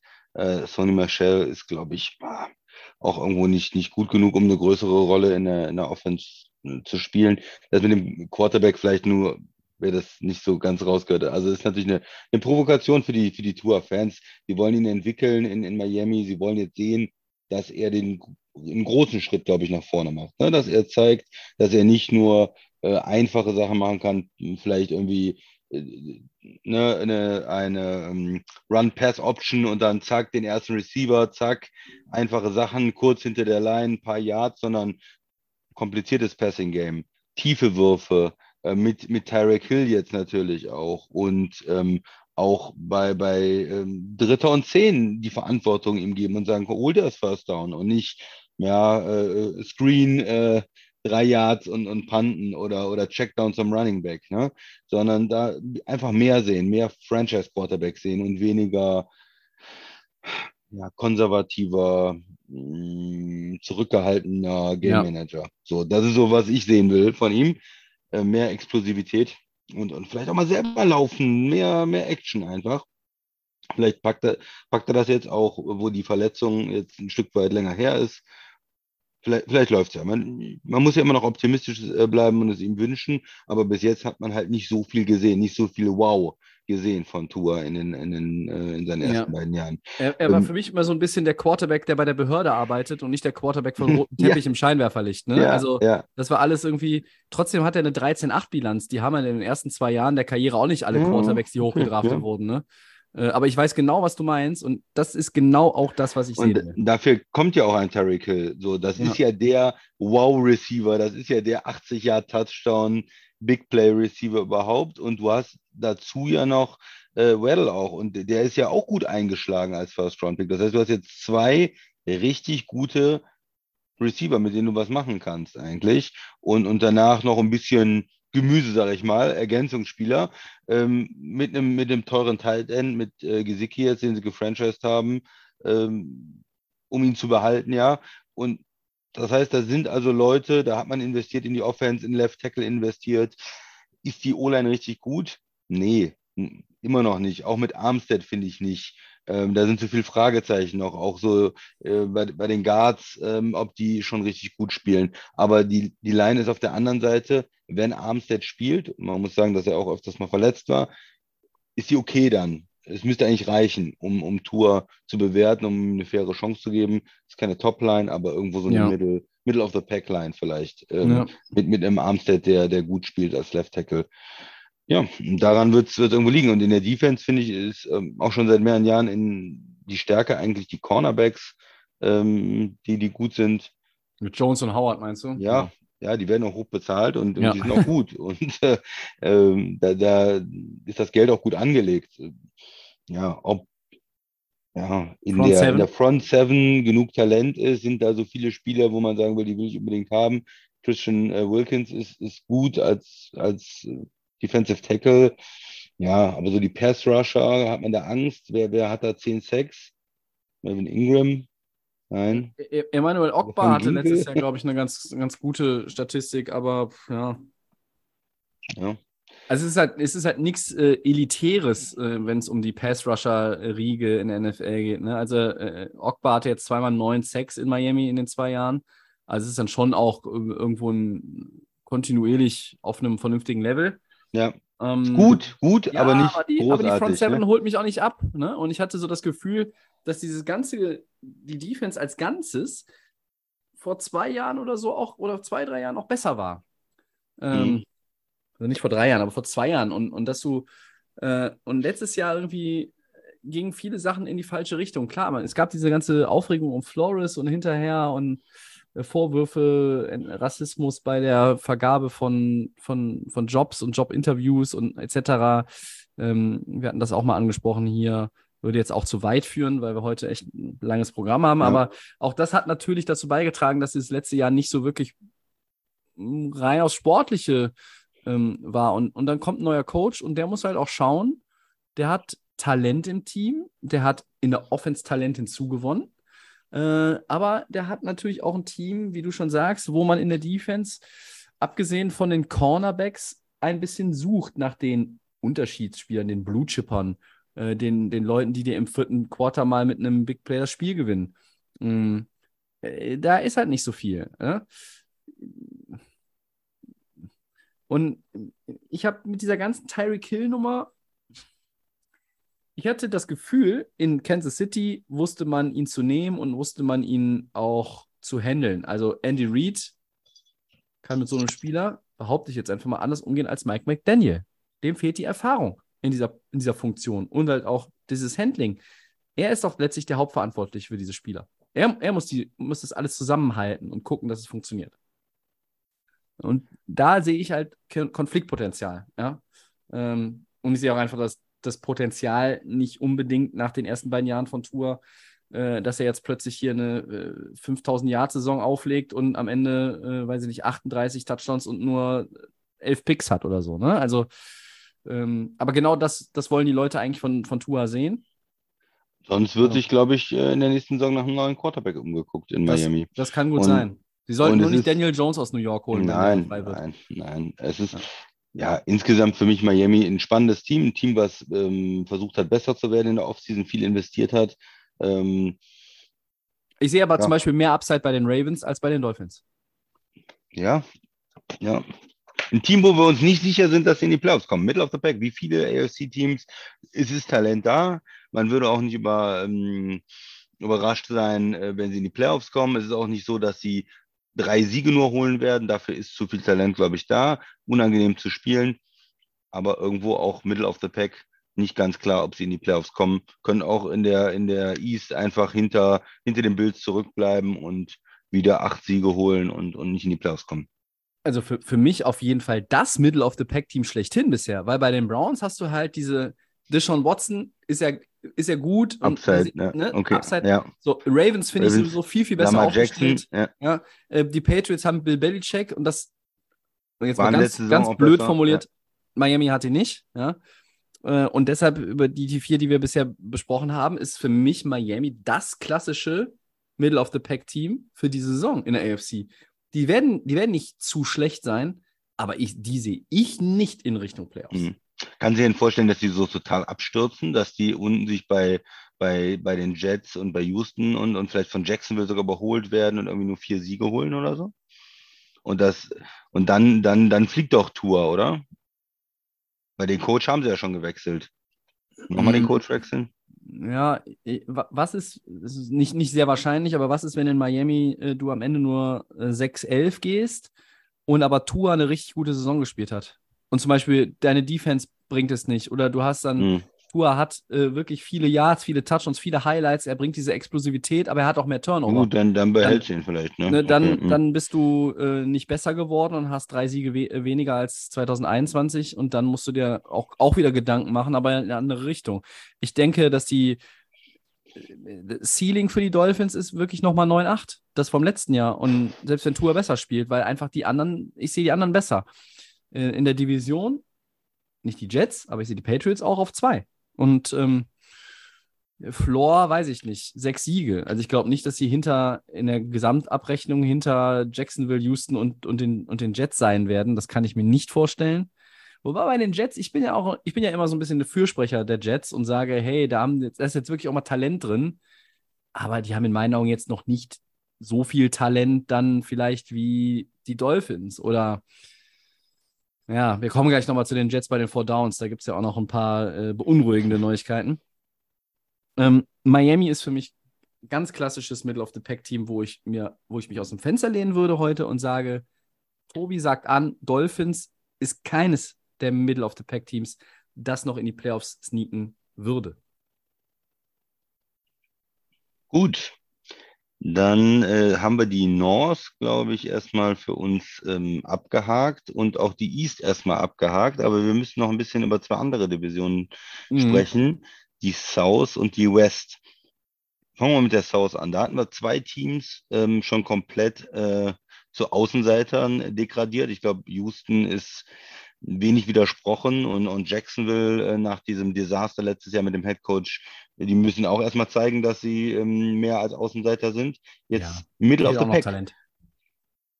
Ich hätte dir hier die Colts anzubieten. Die waren letztes Jahr 9-8. Da gibt es vielleicht ja. auch den einen oder anderen, der die schon zum äh, Divisionsfavoriten erklärt. Auf der anderen Seite haben wir die Colts seit Jahren immer, ja, ein starkes Roster und eine gute Defense und naja, und es läuft. Und die versuchen verschiedene Quarterbacks. Äh, die gehen mit äh, nach, nach Andrew Luck, ne? nach dieser wirklich äh, schade, dass er nicht mehr weitergemacht hat und dass die Karriere so früh beendet äh, wurde oder dass er sie so früh beendet hat. Aber Mhm. ähm, ja, dann versucht man es mit Phil Rivers und dann versucht man es mit Carson Wentz und jetzt versucht man es mit Matt Ryan. Wie siehst du die Colts? Ähm, warum sind sie nicht bei den Favoriten mit dabei? Warum sind sie bei Middle of the Pack? Äh, was sind die Stärken, die Schwächen des Teams? Tobi. Ich bin ja immer auch ein heimlicher oder nicht ganz so heimlicher Fan der Colts und ich bin natürlich gespannt. Das ist immer irgendwo der Aufhänger, wenn du über ein Team sprichst von der Saison. Es gibt einen Wechsel auf Quarterback. Dein Starting Quarterback ist jemand Neues. Und du findest natürlich kaum als Colts einen, Quarterback, wenn du jetzt dich von Carson Wentz wieder trennst, der so viel Erfahrung hat und einfach auch verfügbar ist, wie den, den sie gefunden haben. Also äh, mehr Erfahrung als Matt Ryan haben in der Liga, die aktiv noch rumlaufen und Starter waren in der vergangenen Saison, nicht so wahnsinnig viele. Klar, Brady, den kriegst du nicht. Äh, und vielleicht noch so ein, zwei, drei andere. Die kriegst du auch nicht. Rogers, bla bla bla. Wir kennen die üblichen Verdächtigen ja alle. Ganz groß natürlich das Thema Matt Ryan. Was hat er im Tank? Wird er vielleicht nochmal auch äh, ähnlich, so, so ein bisschen, glaube ich, hofft man in Indy auf diesen Stafford-Effekt, den die Rams hatten. Ne? Du holst ihn von einem Team, wo eigentlich nicht viel machbar ist, auch wenn natürlich die Falcons immer besser waren in den letzten Jahren als die, als die Lions äh, vergleichbar und, und packst ihn jetzt zu einem Team, wo deutlich mehr Talent drin ist. Die Stärken der Colts und Matt Ryan möchte ich jetzt weder zu Stärken noch zu Schwächen zählen. Ich halte ihn für einen Quarterback, mit dem man Spiele gewinnen kann. Ich glaube auch, dass ihm dieser, ähm, dieser Fresh Start gut tun wird. Aber natürlich ist er kein Top 10 Quarterback. Also in meinen Top 10 wäre er nicht. Wir hatten das in der Offseason, hatten wir auch unsere Top 10 Quarterbacks. Stärken. Natürlich in der Offense dreht sich alles um Jonathan Taylor. Es gibt nicht so viele Teams in der National Football League, die einen so starken Running Back haben und sich so auf das Laufspiel fokussieren. Baltimore fokussiert sich auf den Lauf, hat aber nicht so einen Superstar. Tennessee fokussiert sich auf den Lauf, hat Derrick Henry. Aber das sind dann schon auch die Teams, lustigerweise beide aus der South, wo man sagt, und ich glaube dann vielleicht noch ein bisschen Minnesota mit Cook, Camara würde ich sagen, jetzt auch nicht mehr so. Das sind eigentlich die beiden Teams, die am meisten in der Offense von ihrem Running Back gelebt haben und vermutlich auch in diesem Jahr leben werden. Ähm, weitere Stärke, ähm, finde ich, ist, ist tatsächlich die Defense auf dem Papier mit Quitty Pay, mit DeForest Buckner, mit Ngakwe, mit äh, Shaquille Leonard heißt er jetzt, ne? Er äh, heißt nicht mehr Darius Leonard, er heißt jetzt Shaquille Leonard. Ähm, ich habe aber den Hintergrund dieser Story schon wieder vergessen, reiche nächste Woche nochmal nach.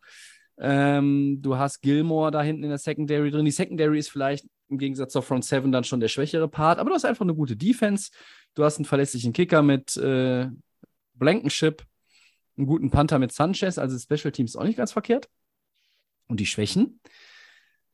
Ich möchte jetzt auch sehen, dass Matt Ryan aus diesen Receivern was rausholt. Sonst Mhm. sind das für mich auch, auch wieder. Gar nicht so einfach, ne? Alles so, so Nummer zwei Receiver irgendwie. Ja, oder? die sind alle ganz nett und die können auch mal irgendwie so explodieren für eine Woche. Paris Campbell, wenn er nicht wieder mal verletzt ist, oder auch ein äh, Michael Pittman Jr. Äh, du hast äh, auch mit Mo Eli Cox einen Tight End, der dir immer mal einen Game Winner irgendwo fangen kann. Und du hast jetzt mit Alec Pierce noch einen Second Rounder, ähm, 53. Pick, den du äh, aus Cincinnati gezogen hast.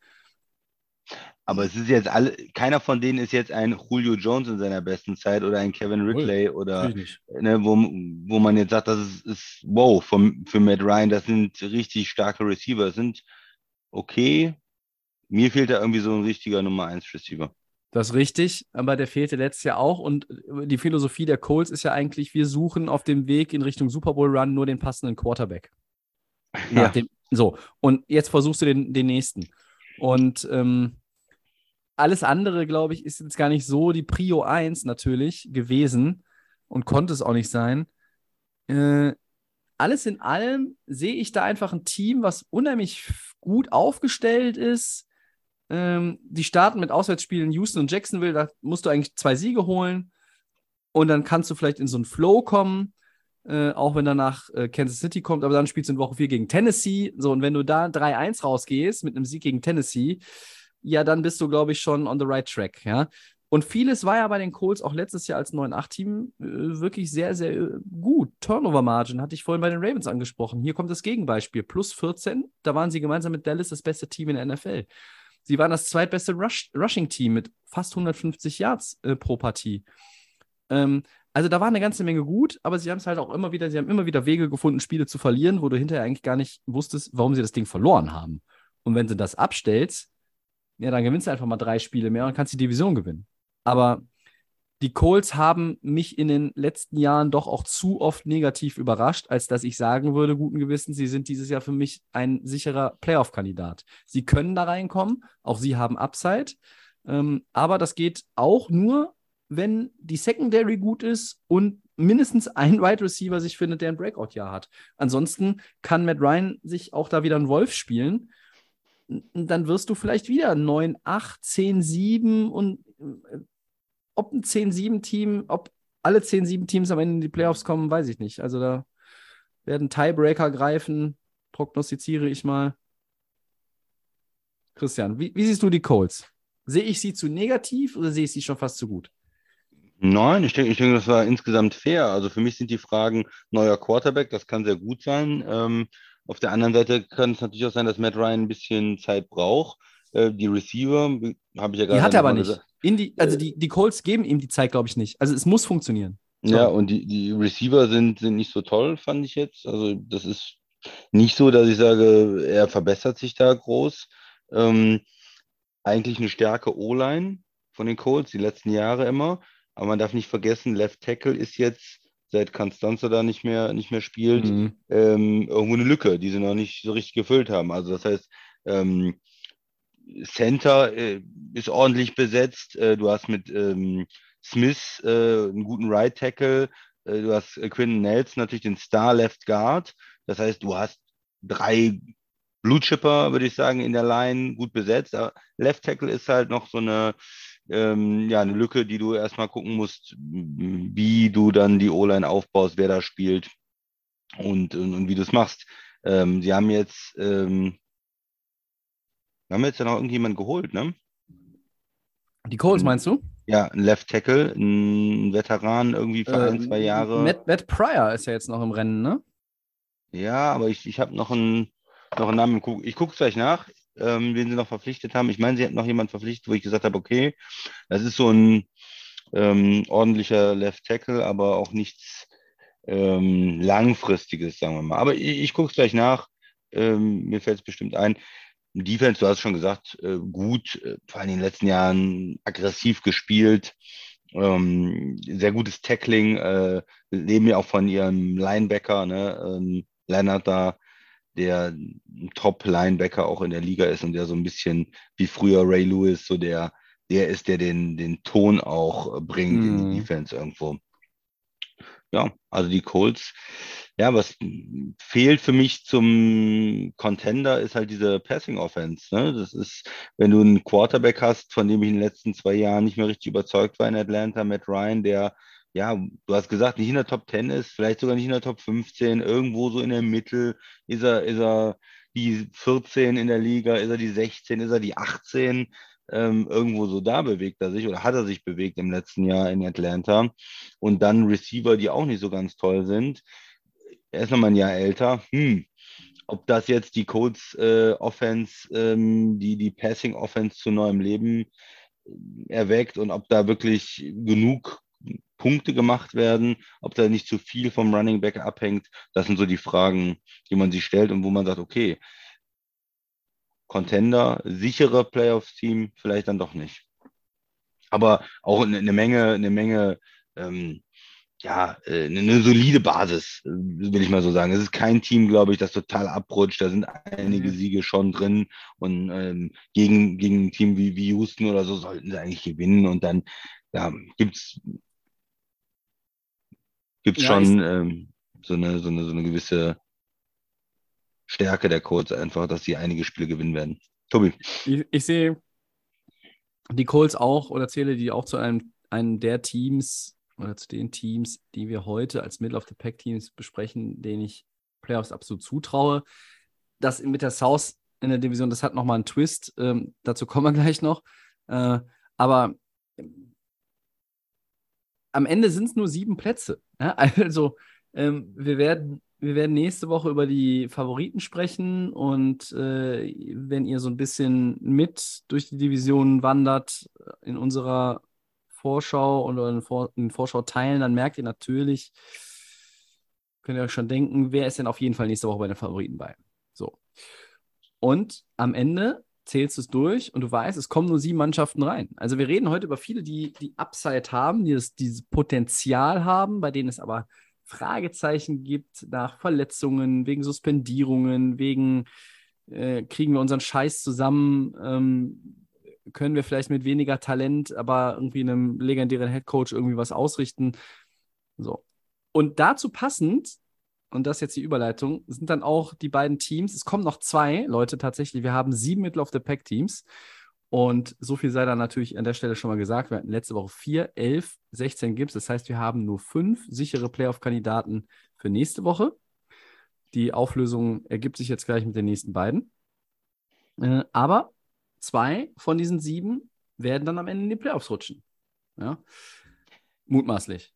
Es sei denn, die Jets und die Jaguars kommen rein, aber ja. Ich dachte, ich bin immer noch am Suchen, welchen äh, Left Tackle die. Ich dachte, die hätten noch irgendwen verpflichtet, aber ich glaube, die Idee war eigentlich auch mal ähm, Nelson als Left Tackle spielen zu lassen.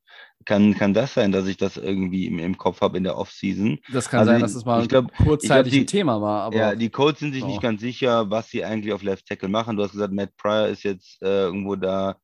Ähm, ja, aber der ist ja auch schon, der ist auch schon, glaube ich, lange in der Liga, ne? Also weiß nicht, ob er auch schon lang, ob er bei den Colts neu ist. Bin ich mir jetzt nicht sicher. Erstmal äh, da eingetragen. Äh, Nelson war mal darüber diskutiert worden. Ich denke, er wird jetzt als Guard bleiben erstmal.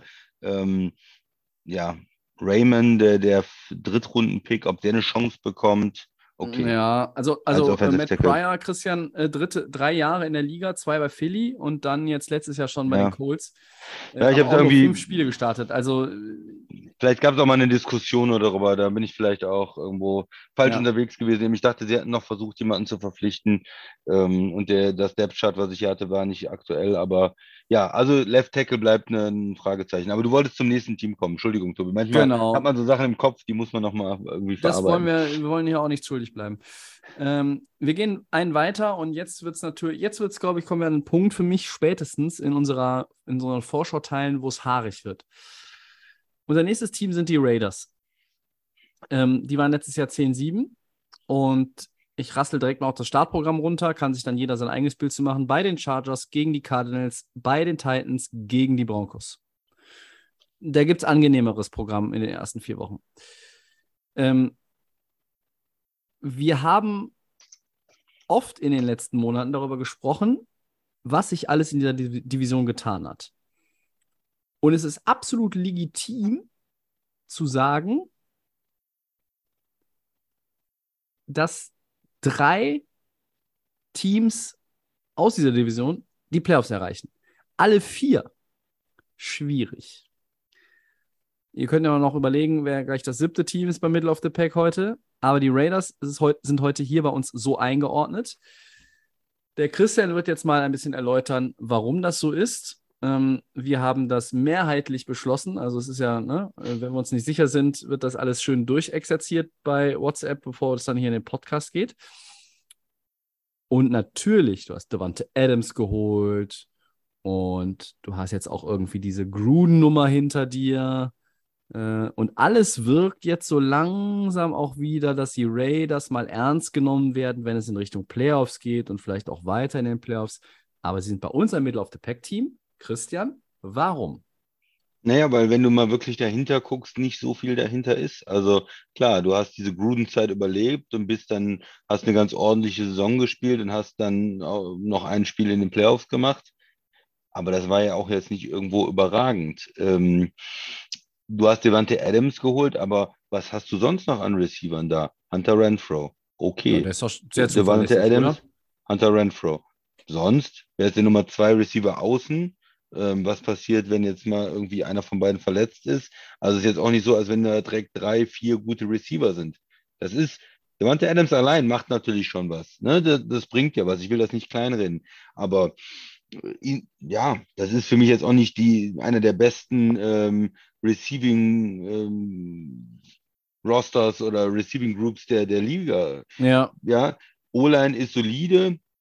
Letztes Jahr haben sie ja die ganze rechte Seite ähm, komplett verramscht, äh, losgeworden. Dafür war es diese, in der letzten Saison ganz gut. Die, die O-Line war kein größeres Problem.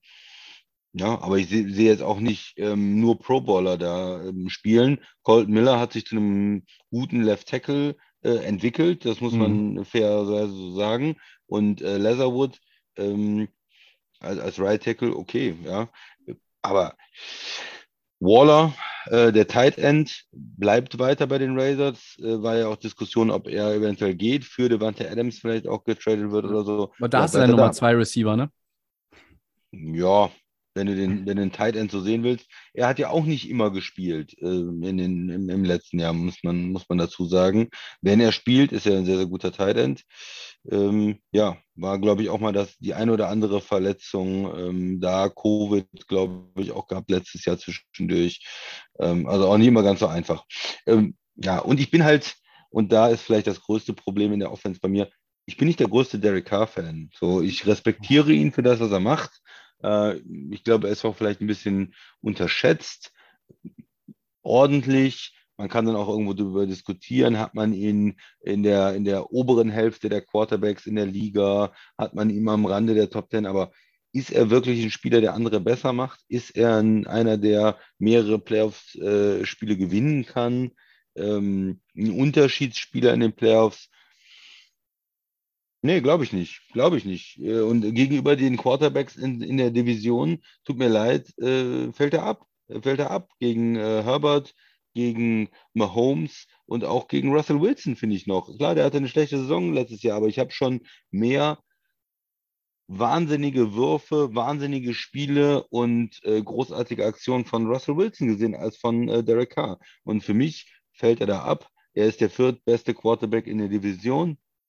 Und ich finde, dass das Roster in der Offense mit der O-Line, mit den Receivern insgesamt, das, das macht es nicht besser. Also ich finde, das reicht da nicht, um, um die Raiders irgendwo über die Chiefs zu stellen oder über, über die Chargers zu stellen oder jetzt halt über die Broncos auch mit Russell Wilson zu stellen. Mhm. Und ähm, dann gucken wir auf die andere Seite nochmal kurz. Was ist mit der Defense?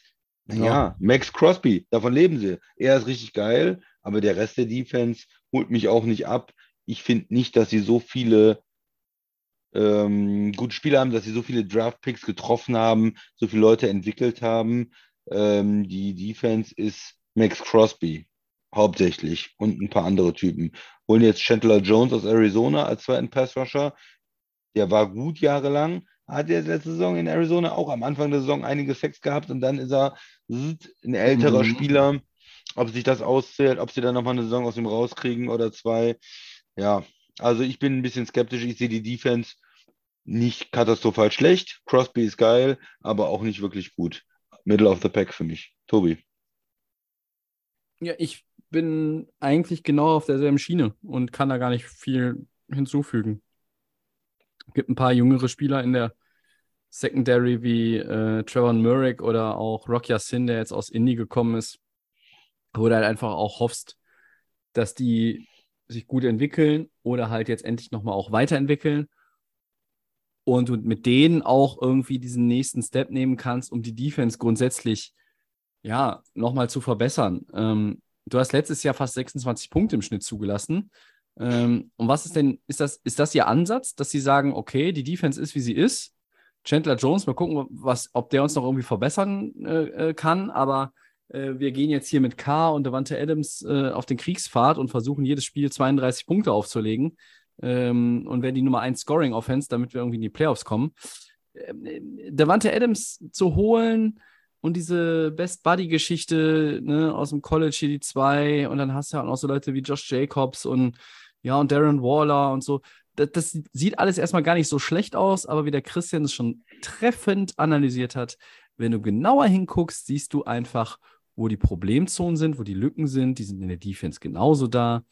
Ähm, und erst wenn die Defense sich signifikant steigern würde, dann bin ich auch so an dem Punkt, wo ich sage, ja, jetzt würde ich den Raiders das ernsthaft zutrauen.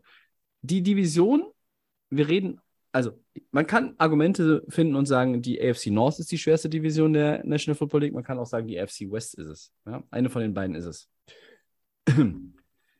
Ich würde die sagen, West- ich würde, würde sagen, es ist die West. Es ist, Ja. Ich würde auch sagen, es ist die West. Ähm, und da gegen die anderen drei anstinken zu können, möglich, aber extrem schwer. Deshalb sind sie ein Middle of the Pack Team. Äh, und auch eine ganz große Nummer, die bei den anderen drei Franchises doch eher, ähm, ja, für mich schon eingetütet ist. Nämlich ist in diesem ganzen Kosmos Ruhe. Die Raiders sind seit Jahren im Unruhezustand. Da Mhm. ist immer irgendwas los hinter den Kulissen. Mit GM, mit Head Coach, mit, mit Umzug, mit, mit, keine Ahnung, Palaver von, und, und Spieler, die aus der Reihe fallen und, und was nicht alles. Und das ist bei den Chiefs und bei den Chargers und den Broncos ist das alles deutlich weniger. Es ist alles irgendwie in geordneten Bahnen.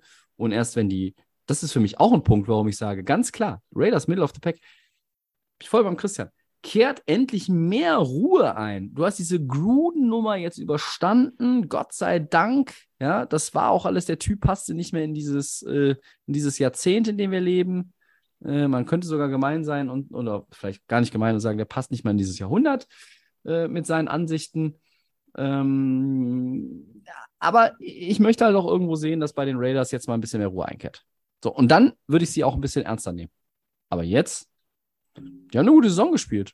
Und Derek Carr habe ich, glaube ich, auch oft unterschätzt und äh, früh niedergemacht. Aber äh, wenn der Christian sagt, er ist der viertbeste Quarterback in der Division, da widerspreche ich auf keinen Fall. Will- Willst du auch nicht widersprechen? Ne? Nein, Nee. da widerspreche ich nicht. Dafür bin ich ein viel zu großer Justin Herbert-Fan. Ja. ja. Und Russell Wilson war immer Konkurrent in der, in, der, in der West mit den Rams in der NFC, aber äh, man konnte ja nichts dagegen sagen, dass er einfach auch ein guter Quarterback ist. Man hatte schon immer Angst, oh, Russell Wilson, wenn er am Ende des Spiels nochmal und dann irgendwie eben. so einen, Deep, so einen tiefen Pass auspackt, dann äh, mit, mit Lockett oder so. Und, und das hat man bei, bei Carr vielleicht nicht so sehr. Ja, man, Vielleicht Okay, demnächst, wenn es mit Adams äh, ja vielleicht läuft es richtig gut und der äh, Rocket-mäßig. Ja, ja, und es, es bleibt dann, in Denver funktioniert es nicht im ersten Jahr mit dem neuen Quarterback und oder auch die Chargers immer, die werden auch mal so hoch gelobt und dann Mhm. bleiben die hinter den Erwartungen zurück und vielleicht werden die Raiders dann das zweitbeste Team der, der West und kommen locker in die Playoffs. Das, das kann sein. So von unserem Papier, von unserer Einschätzung her, sagen wir Raiders nur Middle of the Pack. Wir haben noch ein Middle of the Pack Team und das ist vielleicht das Jetzt. Die große Kontroverse. Ja, ja, ja, es ist, es ist, äh, Ich habe ein bisschen Angst, weil ich möchte sagen, ich mag sie, ich mag das Team und ich mag den Head Coach und ich Ja. muss sagen, ganz viel Respekt vor diesem Team. Respekt ist eigentlich da das, was mir einfällt. Die spielen drei Respekt in Jahren- Versalien geschrieben, ja. Also nicht Ja. nur mit dem großen R, sondern alle Buchstaben groß. Ja. Sie spielen gefühlt seit drei Jahren über ihre Verhältnisse. Sie haben, du hast es gesagt, einen wahnsinnig guten Running Back mit Derrick Henry. Aber die Titans sind bei uns nur ein Middle of the Pack Team. Mhm. Warum? Ähm, Ich sag mal, mein, mein Eindruck von diesem Ja. Team. Sie haben einen Quarterback, Ryan Tannehill, der in Miami schlecht war, der dann zu einem guten Play-Action-Quarterback geworden ist, wenn das Running, Ga Running Game gut läuft, wenn Derrick Henry gut läuft und wenn er gute Receiver hat, dann mit äh, AJ Brown und, und vielleicht auch mit Julio Jones letztes Jahr zu einem gewissen Teil oder so. Aber die hat er jetzt nicht mehr.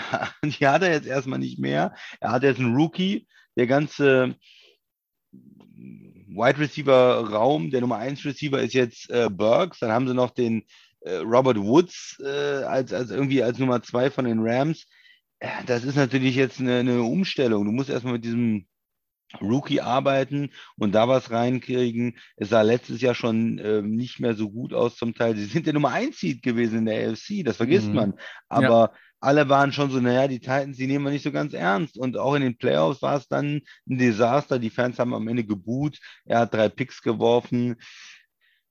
Muss man ihn ersetzen? Naja, man hat keine großen Optionen. Man muss erstmal einen besseren Mann finden. Das ist manchmal so mit Quarterbacks, die in der Mitte sind, die irgendwo so okay sind, die nicht ähm, das Team richtig besser machen. Aber du musst auch äh, erstmal jemand anders finden. Und es gibt viele Quarterbacks, die auch das Team nach unten ziehen. Und er ist Ja. jemand, wenn es richtig gut läuft, dann sieht das alles gut aus. Und ähm, bei den Titans in den letzten Jahren, wenn es Dritter und Zehn ist, dann ist es auch ein bisschen äh, zum Da, Gruseln. dann ist es manchmal, auch ne? ganz schnell der Panther hinterher.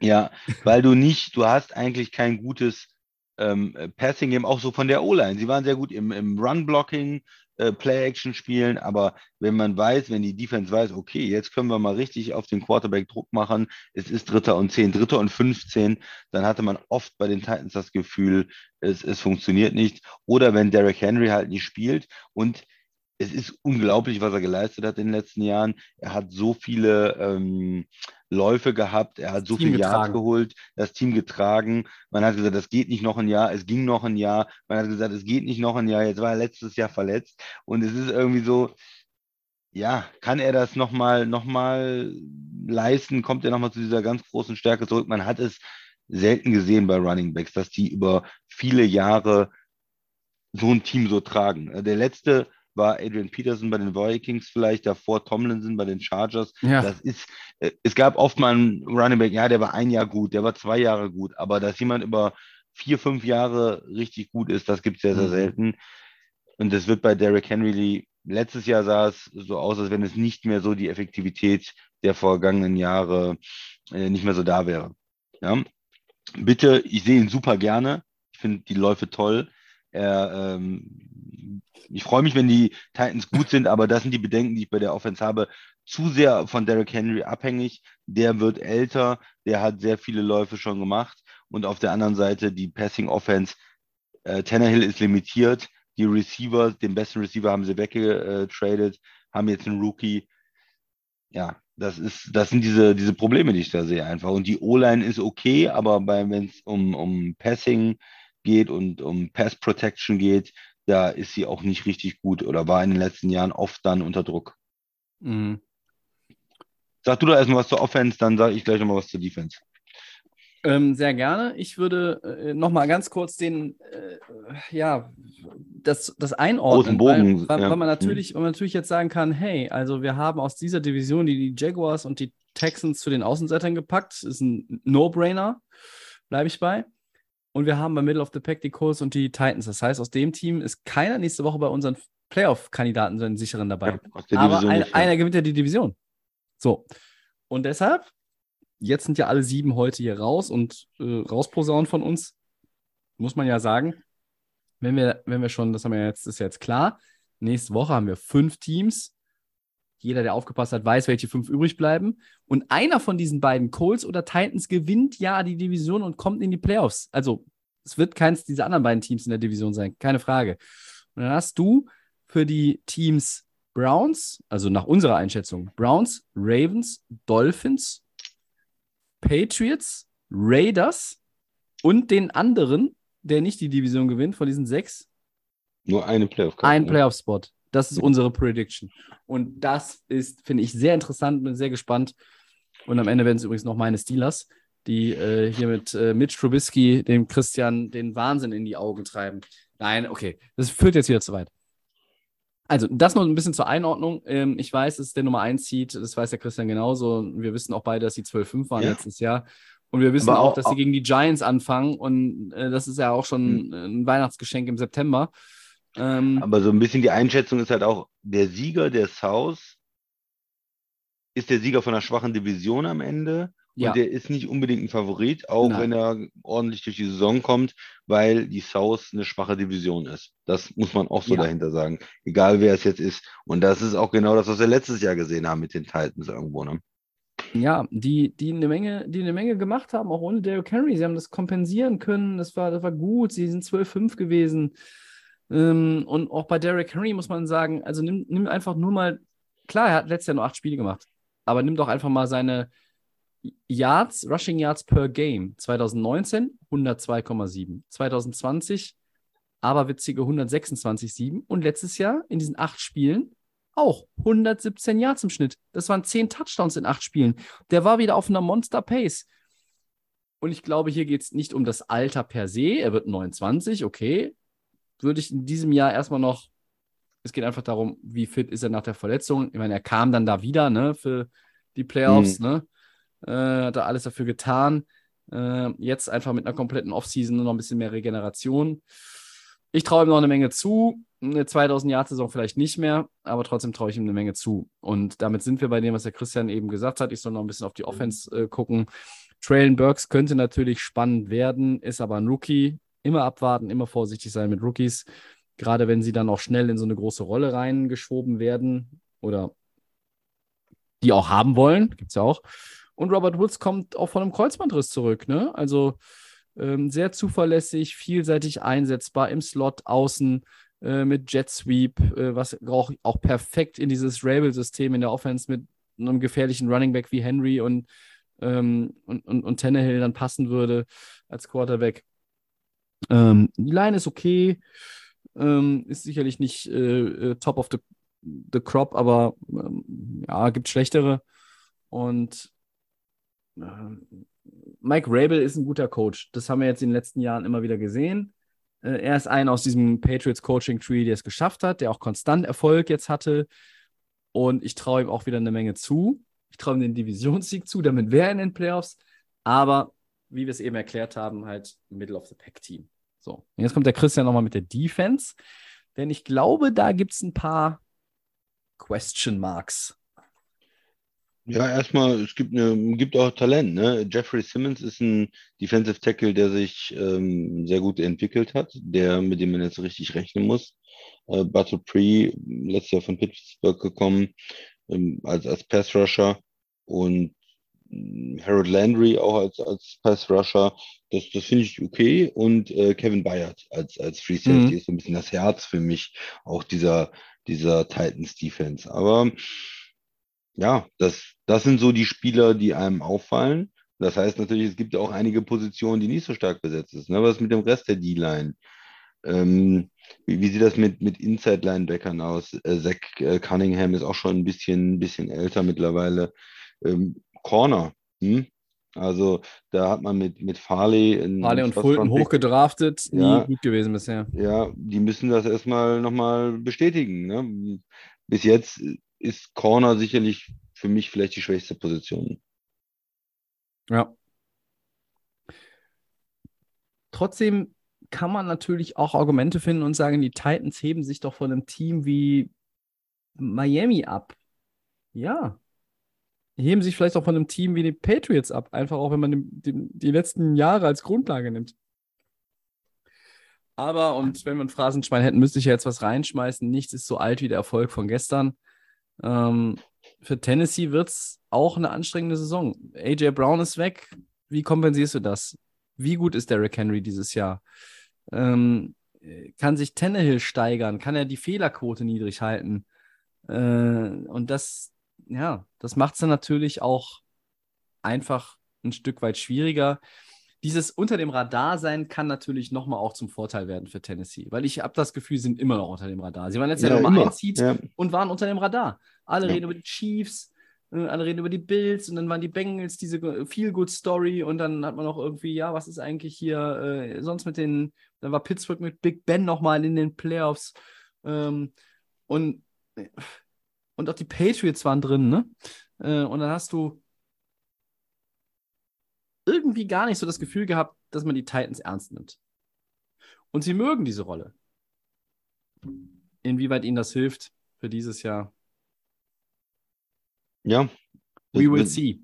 Ähm, wird sich zeigen. Man hat immer ein schlechtes Gefühl, dass man sie irgendwie unterschätzt, aber von den reinen Fakten, finde ich, muss man die Titans einfach irgendwo auch bei Middle of the Pack einordnen, ja. weil zu viel dann auch gegen sie spricht. Ne? Ja, und wenn du jetzt einen benennen müsstest, Christian, wer gewinnt die Division und zieht in die Playoffs ein? Die Titans oder die Colts? Ja, nämlich trotzdem die Titans. ich würde die Colts sagen. Ich äh, ja. sage das oft, aber äh, in den letzten Jahren, glaube ich, habe ich dann immer irgendwie auf die Colts getippt. Dann habe auch die, die ganzen letzten Monate überlegt, ähm, ob ich ihnen das dann am Ende zutraue mit Matt Ryan. Ja, ja. Ich denke, äh, Taylor und Henry nehmen sich nicht viel als Running Backs. Ich denke, dass Matt Ryan dann doch der etwas bessere Quarterback ist und ich sehe äh, auch die Defense bei den Colts halt einen Tick besser. Mhm. Ja, okay. Ja. Gut, haben wir ausführlich über die Teams gesprochen. Ja. Dass vielleicht eventuell bei den Titans die Cornerbacks die schlechteste Position sind. Nein, also ich, ich sag's nochmal, dass also Titans, Cornerbacks Müssen sich beweisen. Ja. ja. Man, man kann natürlich jetzt über alle Teams nochmal so mit dem Blick in den Rückspiegel, alle sieben haben irgendwo, keins ist ein wirklich komplettes Team. Alle sind gut irgendwo, haben Möglichkeiten, keins ist ein komplettes Team. Nicht alle der, der fünf, die zu den Favoriten zu zählen sind, sind komplette Teams, um Gottes Willen, keine, keine Frage. Aber die heben sich halt schon ab. Mehr dazu nächste Woche, wenn wir dann über die drauf. verbleibenden fünf reden, die jetzt noch nicht aufgetaucht sind. Und das bringt uns, wenn der Christian nichts mehr zum Dranhängen als Ergänzung hat, zu den Four Downs. Christian, Zach Wilson fällt mehrere Wochen aus. Äh, das letzte Update, was ich eben gehört habe, ist, ähm, ist alles nicht ganz so schlimm wie vielleicht befürchtet. Äh, Return für Week One der Regular Season unwahrscheinlich, aber nicht unmöglich. Wie besorgniserregend? Frage beantwortet sich jetzt fast schon, weil es nicht ganz so schlimm ist. Es ist auch nicht Season-Ending. Trotzdem, wie besorgniserregend sind der Meniskusriss und die Knochenprellung des Quarterbacks für die Jets? Ich glaube, es ist nicht so besorgniserregend äh, im Sinne von, das ändert jetzt alles für die Saison und so weiter. Die Jets werden ja sowieso eine schwierige Saison haben, ja. denke ich mal. Und da spielt es, auch wenn er das erste Saisonspiel verpasst, nicht so eine große Rolle. Ich finde es besorgniserregend. Ich möchte diesen Quarterback beurteilen als Jets-Organisation. Ich möchte sehen, ja. wie er wächst. Ich möchte sehen, ja. wie er sich entwickelt. Auch jetzt mit den neuen Draftpicks, Receiver das ist ja alles das. Und jede ähm, Trainingszeit, die er ausfällt, jedes Preseason-Game, was er ausfällt, und auch wenn er dann zurückkommt und in Woche zwei, drei so noch angeschlagen und so, es macht diesen, äh, diese Entwicklung schwieriger und es macht auch diesen Prozess der, haben wir jetzt einen Franchise-Quarterback oder nicht, schwieriger. Und das ist das Problem für die Jets aus meiner Sicht. Dem ist eigentlich nichts hinzuzufügen, außer dass vieles dafür spricht, dass Joe Flacco der Starting Quarterback der Jets ist in Woche 1 und dreimal darfst du raten, Christian, gegen wen spielen die Jets mit Joe Flacco in Woche 1? Gegen Natürlich. die Ravens. Gegen Flaccos altes Team, die Ravens. Darf ich bei dem eigentlich auch Super Bowl MVP sagen? Darfst du. Okay. Ja. Nochmal die Jets. Ja. York verstärkt die O-Line mit Duan Brown, dem ähm, Left Tackle, der vorher bei den Seahawks äh, gespielt hat, äh, früher ein bisschen äh, älter, Veteran, 22 äh, Millionen für zwei Jahre. Ähm, soll den Ausfall von äh, Beckton dann kompensieren. Guter Move für die Jets, Tobi? ich sag mal so, äh, die Jets mussten reagieren und Brown ist unter dem Strich, wie ich finde, eine ansprechende Lösung, auch wenn er 37 ist. Ne? Ähm, Solide hast, noch irgendwie, ne? Ja, äh, in Houston und Seattle immer irgendwie für mich zu den Left Tacklen gezählt, auf die man sich verlassen konnte. Vielleicht nie äh, oder, oder oft nicht absolutes Elite-Level, aber Brown ist gut und die Jets müssen, müssen da reagieren. Ähm, ist übrigens jetzt auch eben nochmal offiziell gemacht worden. Beckton ist out for season. Ähm, ganz bitter. Für ihn war es ja auch so ein Prove-It-Year eigentlich. Ähm, spricht, spricht nicht viel dafür, dass Beckton irgendwie seinen Rookie-Deal, nach seinem Rookie-Deal einen Anschlussvertrag bei den Jets bekommt aktuell. Äh, nein. Ähm, aber die Jets müssen jetzt gucken, wie sie die Lücke da irgendwie füllen können. Und da finde ich, ist Brown dann noch eine gute Lösung. Der Markt gibt jetzt auch nicht so viel her. Mhm. Ja, ich denke, es ist, es ist ganz gut. Du willst deinen Quarterback, habe ich eben gesagt, bewerten können. Und, und wenn er ähm, nur Sex kassiert, dann kannst du ihn nicht bewerten. Du brauchst einen soliden Left Tackle. Ähm, diese Option mit dem, mit dem Draft Pick ähm, mit Beckton ist jetzt erstmal ausgefallen. Da müssen sie ganz mhm. neu denken, müssen sie auch langfristig natürlich eine neue Lösung finden. Aber kurzfristig oder mittelfristig ist das, glaube ich, eine ganz ordentliche Lösung. Ja. Drittes Down, Christian. Äh, Roquan Smith, ich weiß gar nicht, was wir letzte Woche kurz angerissen haben. Er fordert ja einen Trade. Ja. Äh, und wir wollen jetzt mal äh, kurz philosophieren. Wer könnte die Dienste des Bears Linebackers denn besonders gut gebrauchen? Wo würde er reinpassen? Ich ja, habe das Gefühl, in relativ viele Teams, weil er genau, ein guter Spieler ist. Ja, er ist ein guter Spieler und würde relativ, ähm, in relativ viele Teams reinpassen. Für mich ist er erstmal, wenn ich sowas höre, immer, was ist mit den Bears los? Was ist da eigentlich los mit der Franchise? Ähm, warum klappt das dann nicht? Ich mache mir da wirklich auch ein bisschen Sorgen ja, bei den Bears. Äh, wenn jetzt einen guten Spieler, einen guten Linebacker, du kommst da nicht mit, mit, mit hin, er fühlt sich nicht respektiert. Ich finde immer, wenn Organisationen das im Stillen regeln können, ist es viel besser, als wenn das jetzt hier rauskommt und, und fordert einen Trade und, und so weiter. Ja, irgendwie ähm, Teams fallen einem da ein, die äh, gut auf Linebacker sind oder einen hohen Wert auch äh, auf Linebacker legen. Äh, die Ravens sind zum Beispiel ein Team, wo immer mhm. tolle Linebackers gespielt, äh, Linebacker gespielt haben. Äh, das würde natürlich da die, die Defense nochmal verstärken, äh, weil auch Patrick Queen, glaube ich, bis jetzt nicht so eingeschlagen ist, wie man das vielleicht erwartet hat. Also das wäre sicherlich eine Verbesserung. die Panthers denke ich immer an ein Linebacker-Team, weil sie auch so lange Luke Kuechly hatten. Ähm, ja, ich weiß nicht, was du für Ideen hast, Tobi. Äh, ja, mit Blick auf Smith, der geht ja auch erst ins fünfte Karrierejahr, ne? Also der hat noch wahnsinnig viel im, im Tank, der ist immer noch explosiv. Und die Ravens sind ein Team, wo er natürlich perfekt reinpassen würde. Ähm, die Chargers haben ja schon, haben ja schon Kalin Mack von den Bears rübergeholt. Wäre dann irgendwie auch eine witzige Geschichte. Mein Favorit wäre aber tatsächlich äh, Denver äh, für ihn, weil die Broncos, ähm, klar, da ist äh, Bradley Chubb, aber ansonsten ist auf Linebacker das relativ dünn. Nehmen Joe Schobert nochmal jetzt irgendwie reingebracht, so als Veteran, aber ähm, und in der Defense, wo du halt Leute hast wie Pat Sertain, Justin Simmons und hm, vorne in der Line, ja, Randy Gregory, wo man auch nicht weiß, äh, wird er suspendiert, weil er wieder gekifft hat oder eine Waffe im, aus dem Socken zieht oder irgendwas. Also, das ist ja auch immer eine, am Rande des Wahnsinns. Da ist halt noch so ein bisschen, bringt auch noch einfach ein bisschen mehr Potenzial in diese Defense in Denver und da wäre er in meinen Augen absolut passend. Außerdem will er ganz sicher zu einem Contender. Was will er in Carolina? Ja, und vielleicht will er auch nur dahin, wo es Geld gibt, Tobi.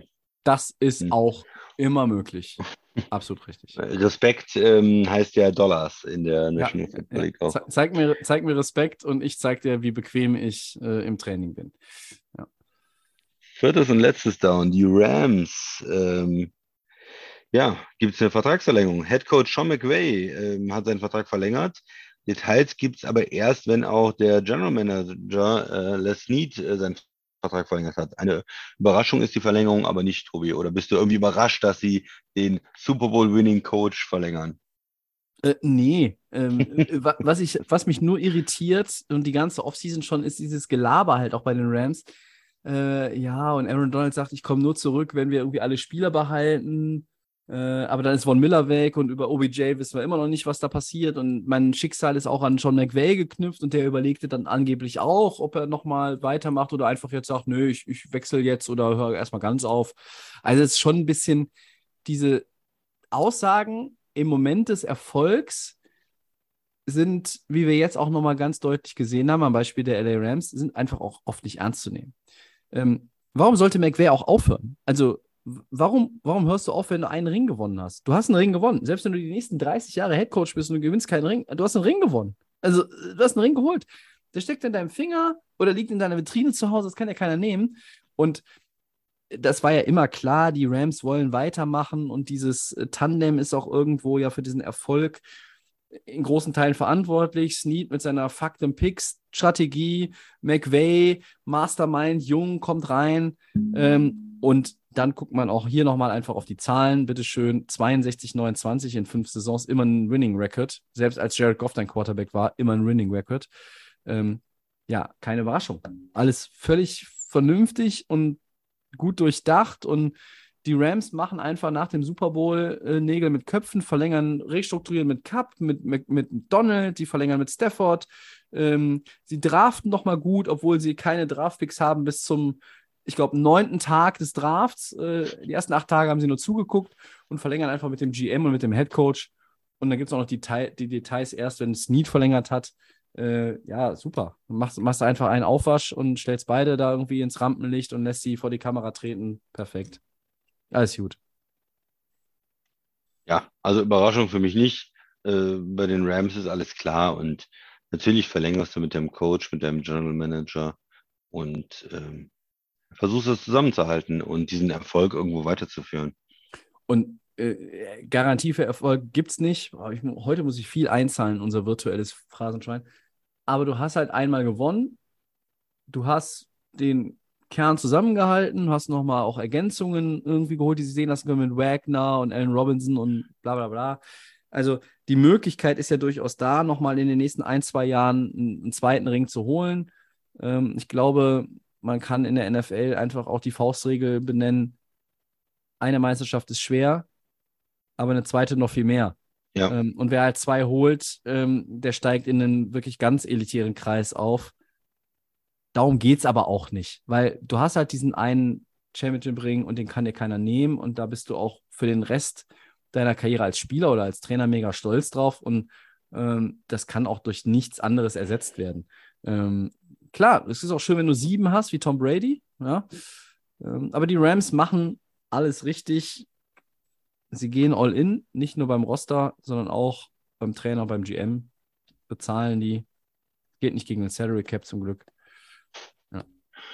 Da kann man noch was ausgeben. Da kann man noch Cap. mehr, noch mehr ausgeben als für die Spieler schon. Ja. Okay. Ja, dann würde ich doch sagen, machen wir den Deckel drauf auf Episode 232. Ich äh, habe die Tage nochmal mit irgendjemandem gesprochen, und, äh, der irgendwie unseren Podcast gar nicht kannte, was ja schon allein ein Skandal ist. Ähm, und da habe ich gesagt, ich erinnere mich noch, wie, wie ich äh, am Anfang zum Christian gesagt habe, wenn wir zehn Folgen schaffen, ne, dann wäre das gut. Ja, sind ein paar mehr geworden. Und nächste Woche gibt es die nächste. Einstweilen würden wir euch aber erstmal diese und alle anderen Episoden, die wir so aufgenommen haben, wärmstens ans Herz legen. Bei Soundcloud, bei Apple Podcasts, bei Spotify gibt es die und natürlich bei den geschätzten Kollegen von. The Fan FM. Danke. At Delay of Game NFL, da könnt ihr uns schreiben bei Twitter und bei Facebook. Und bei Instagram findet ihr uns unter Delay of Game Podcast. Vielen Dank, Christian. Sehr gerne. Vielen Dank euch fürs Zuhören. Viel Spaß mit der nächsten Woche der Preseason, die wir heute ganz ausführlich nicht behandelt haben. Und äh, nächste Woche gibt es dann die AFC-Favoriten. Da geht es auch nochmal richtig ab. Einstweilen, eine gute Zeit. Wir sind raus. Ciao.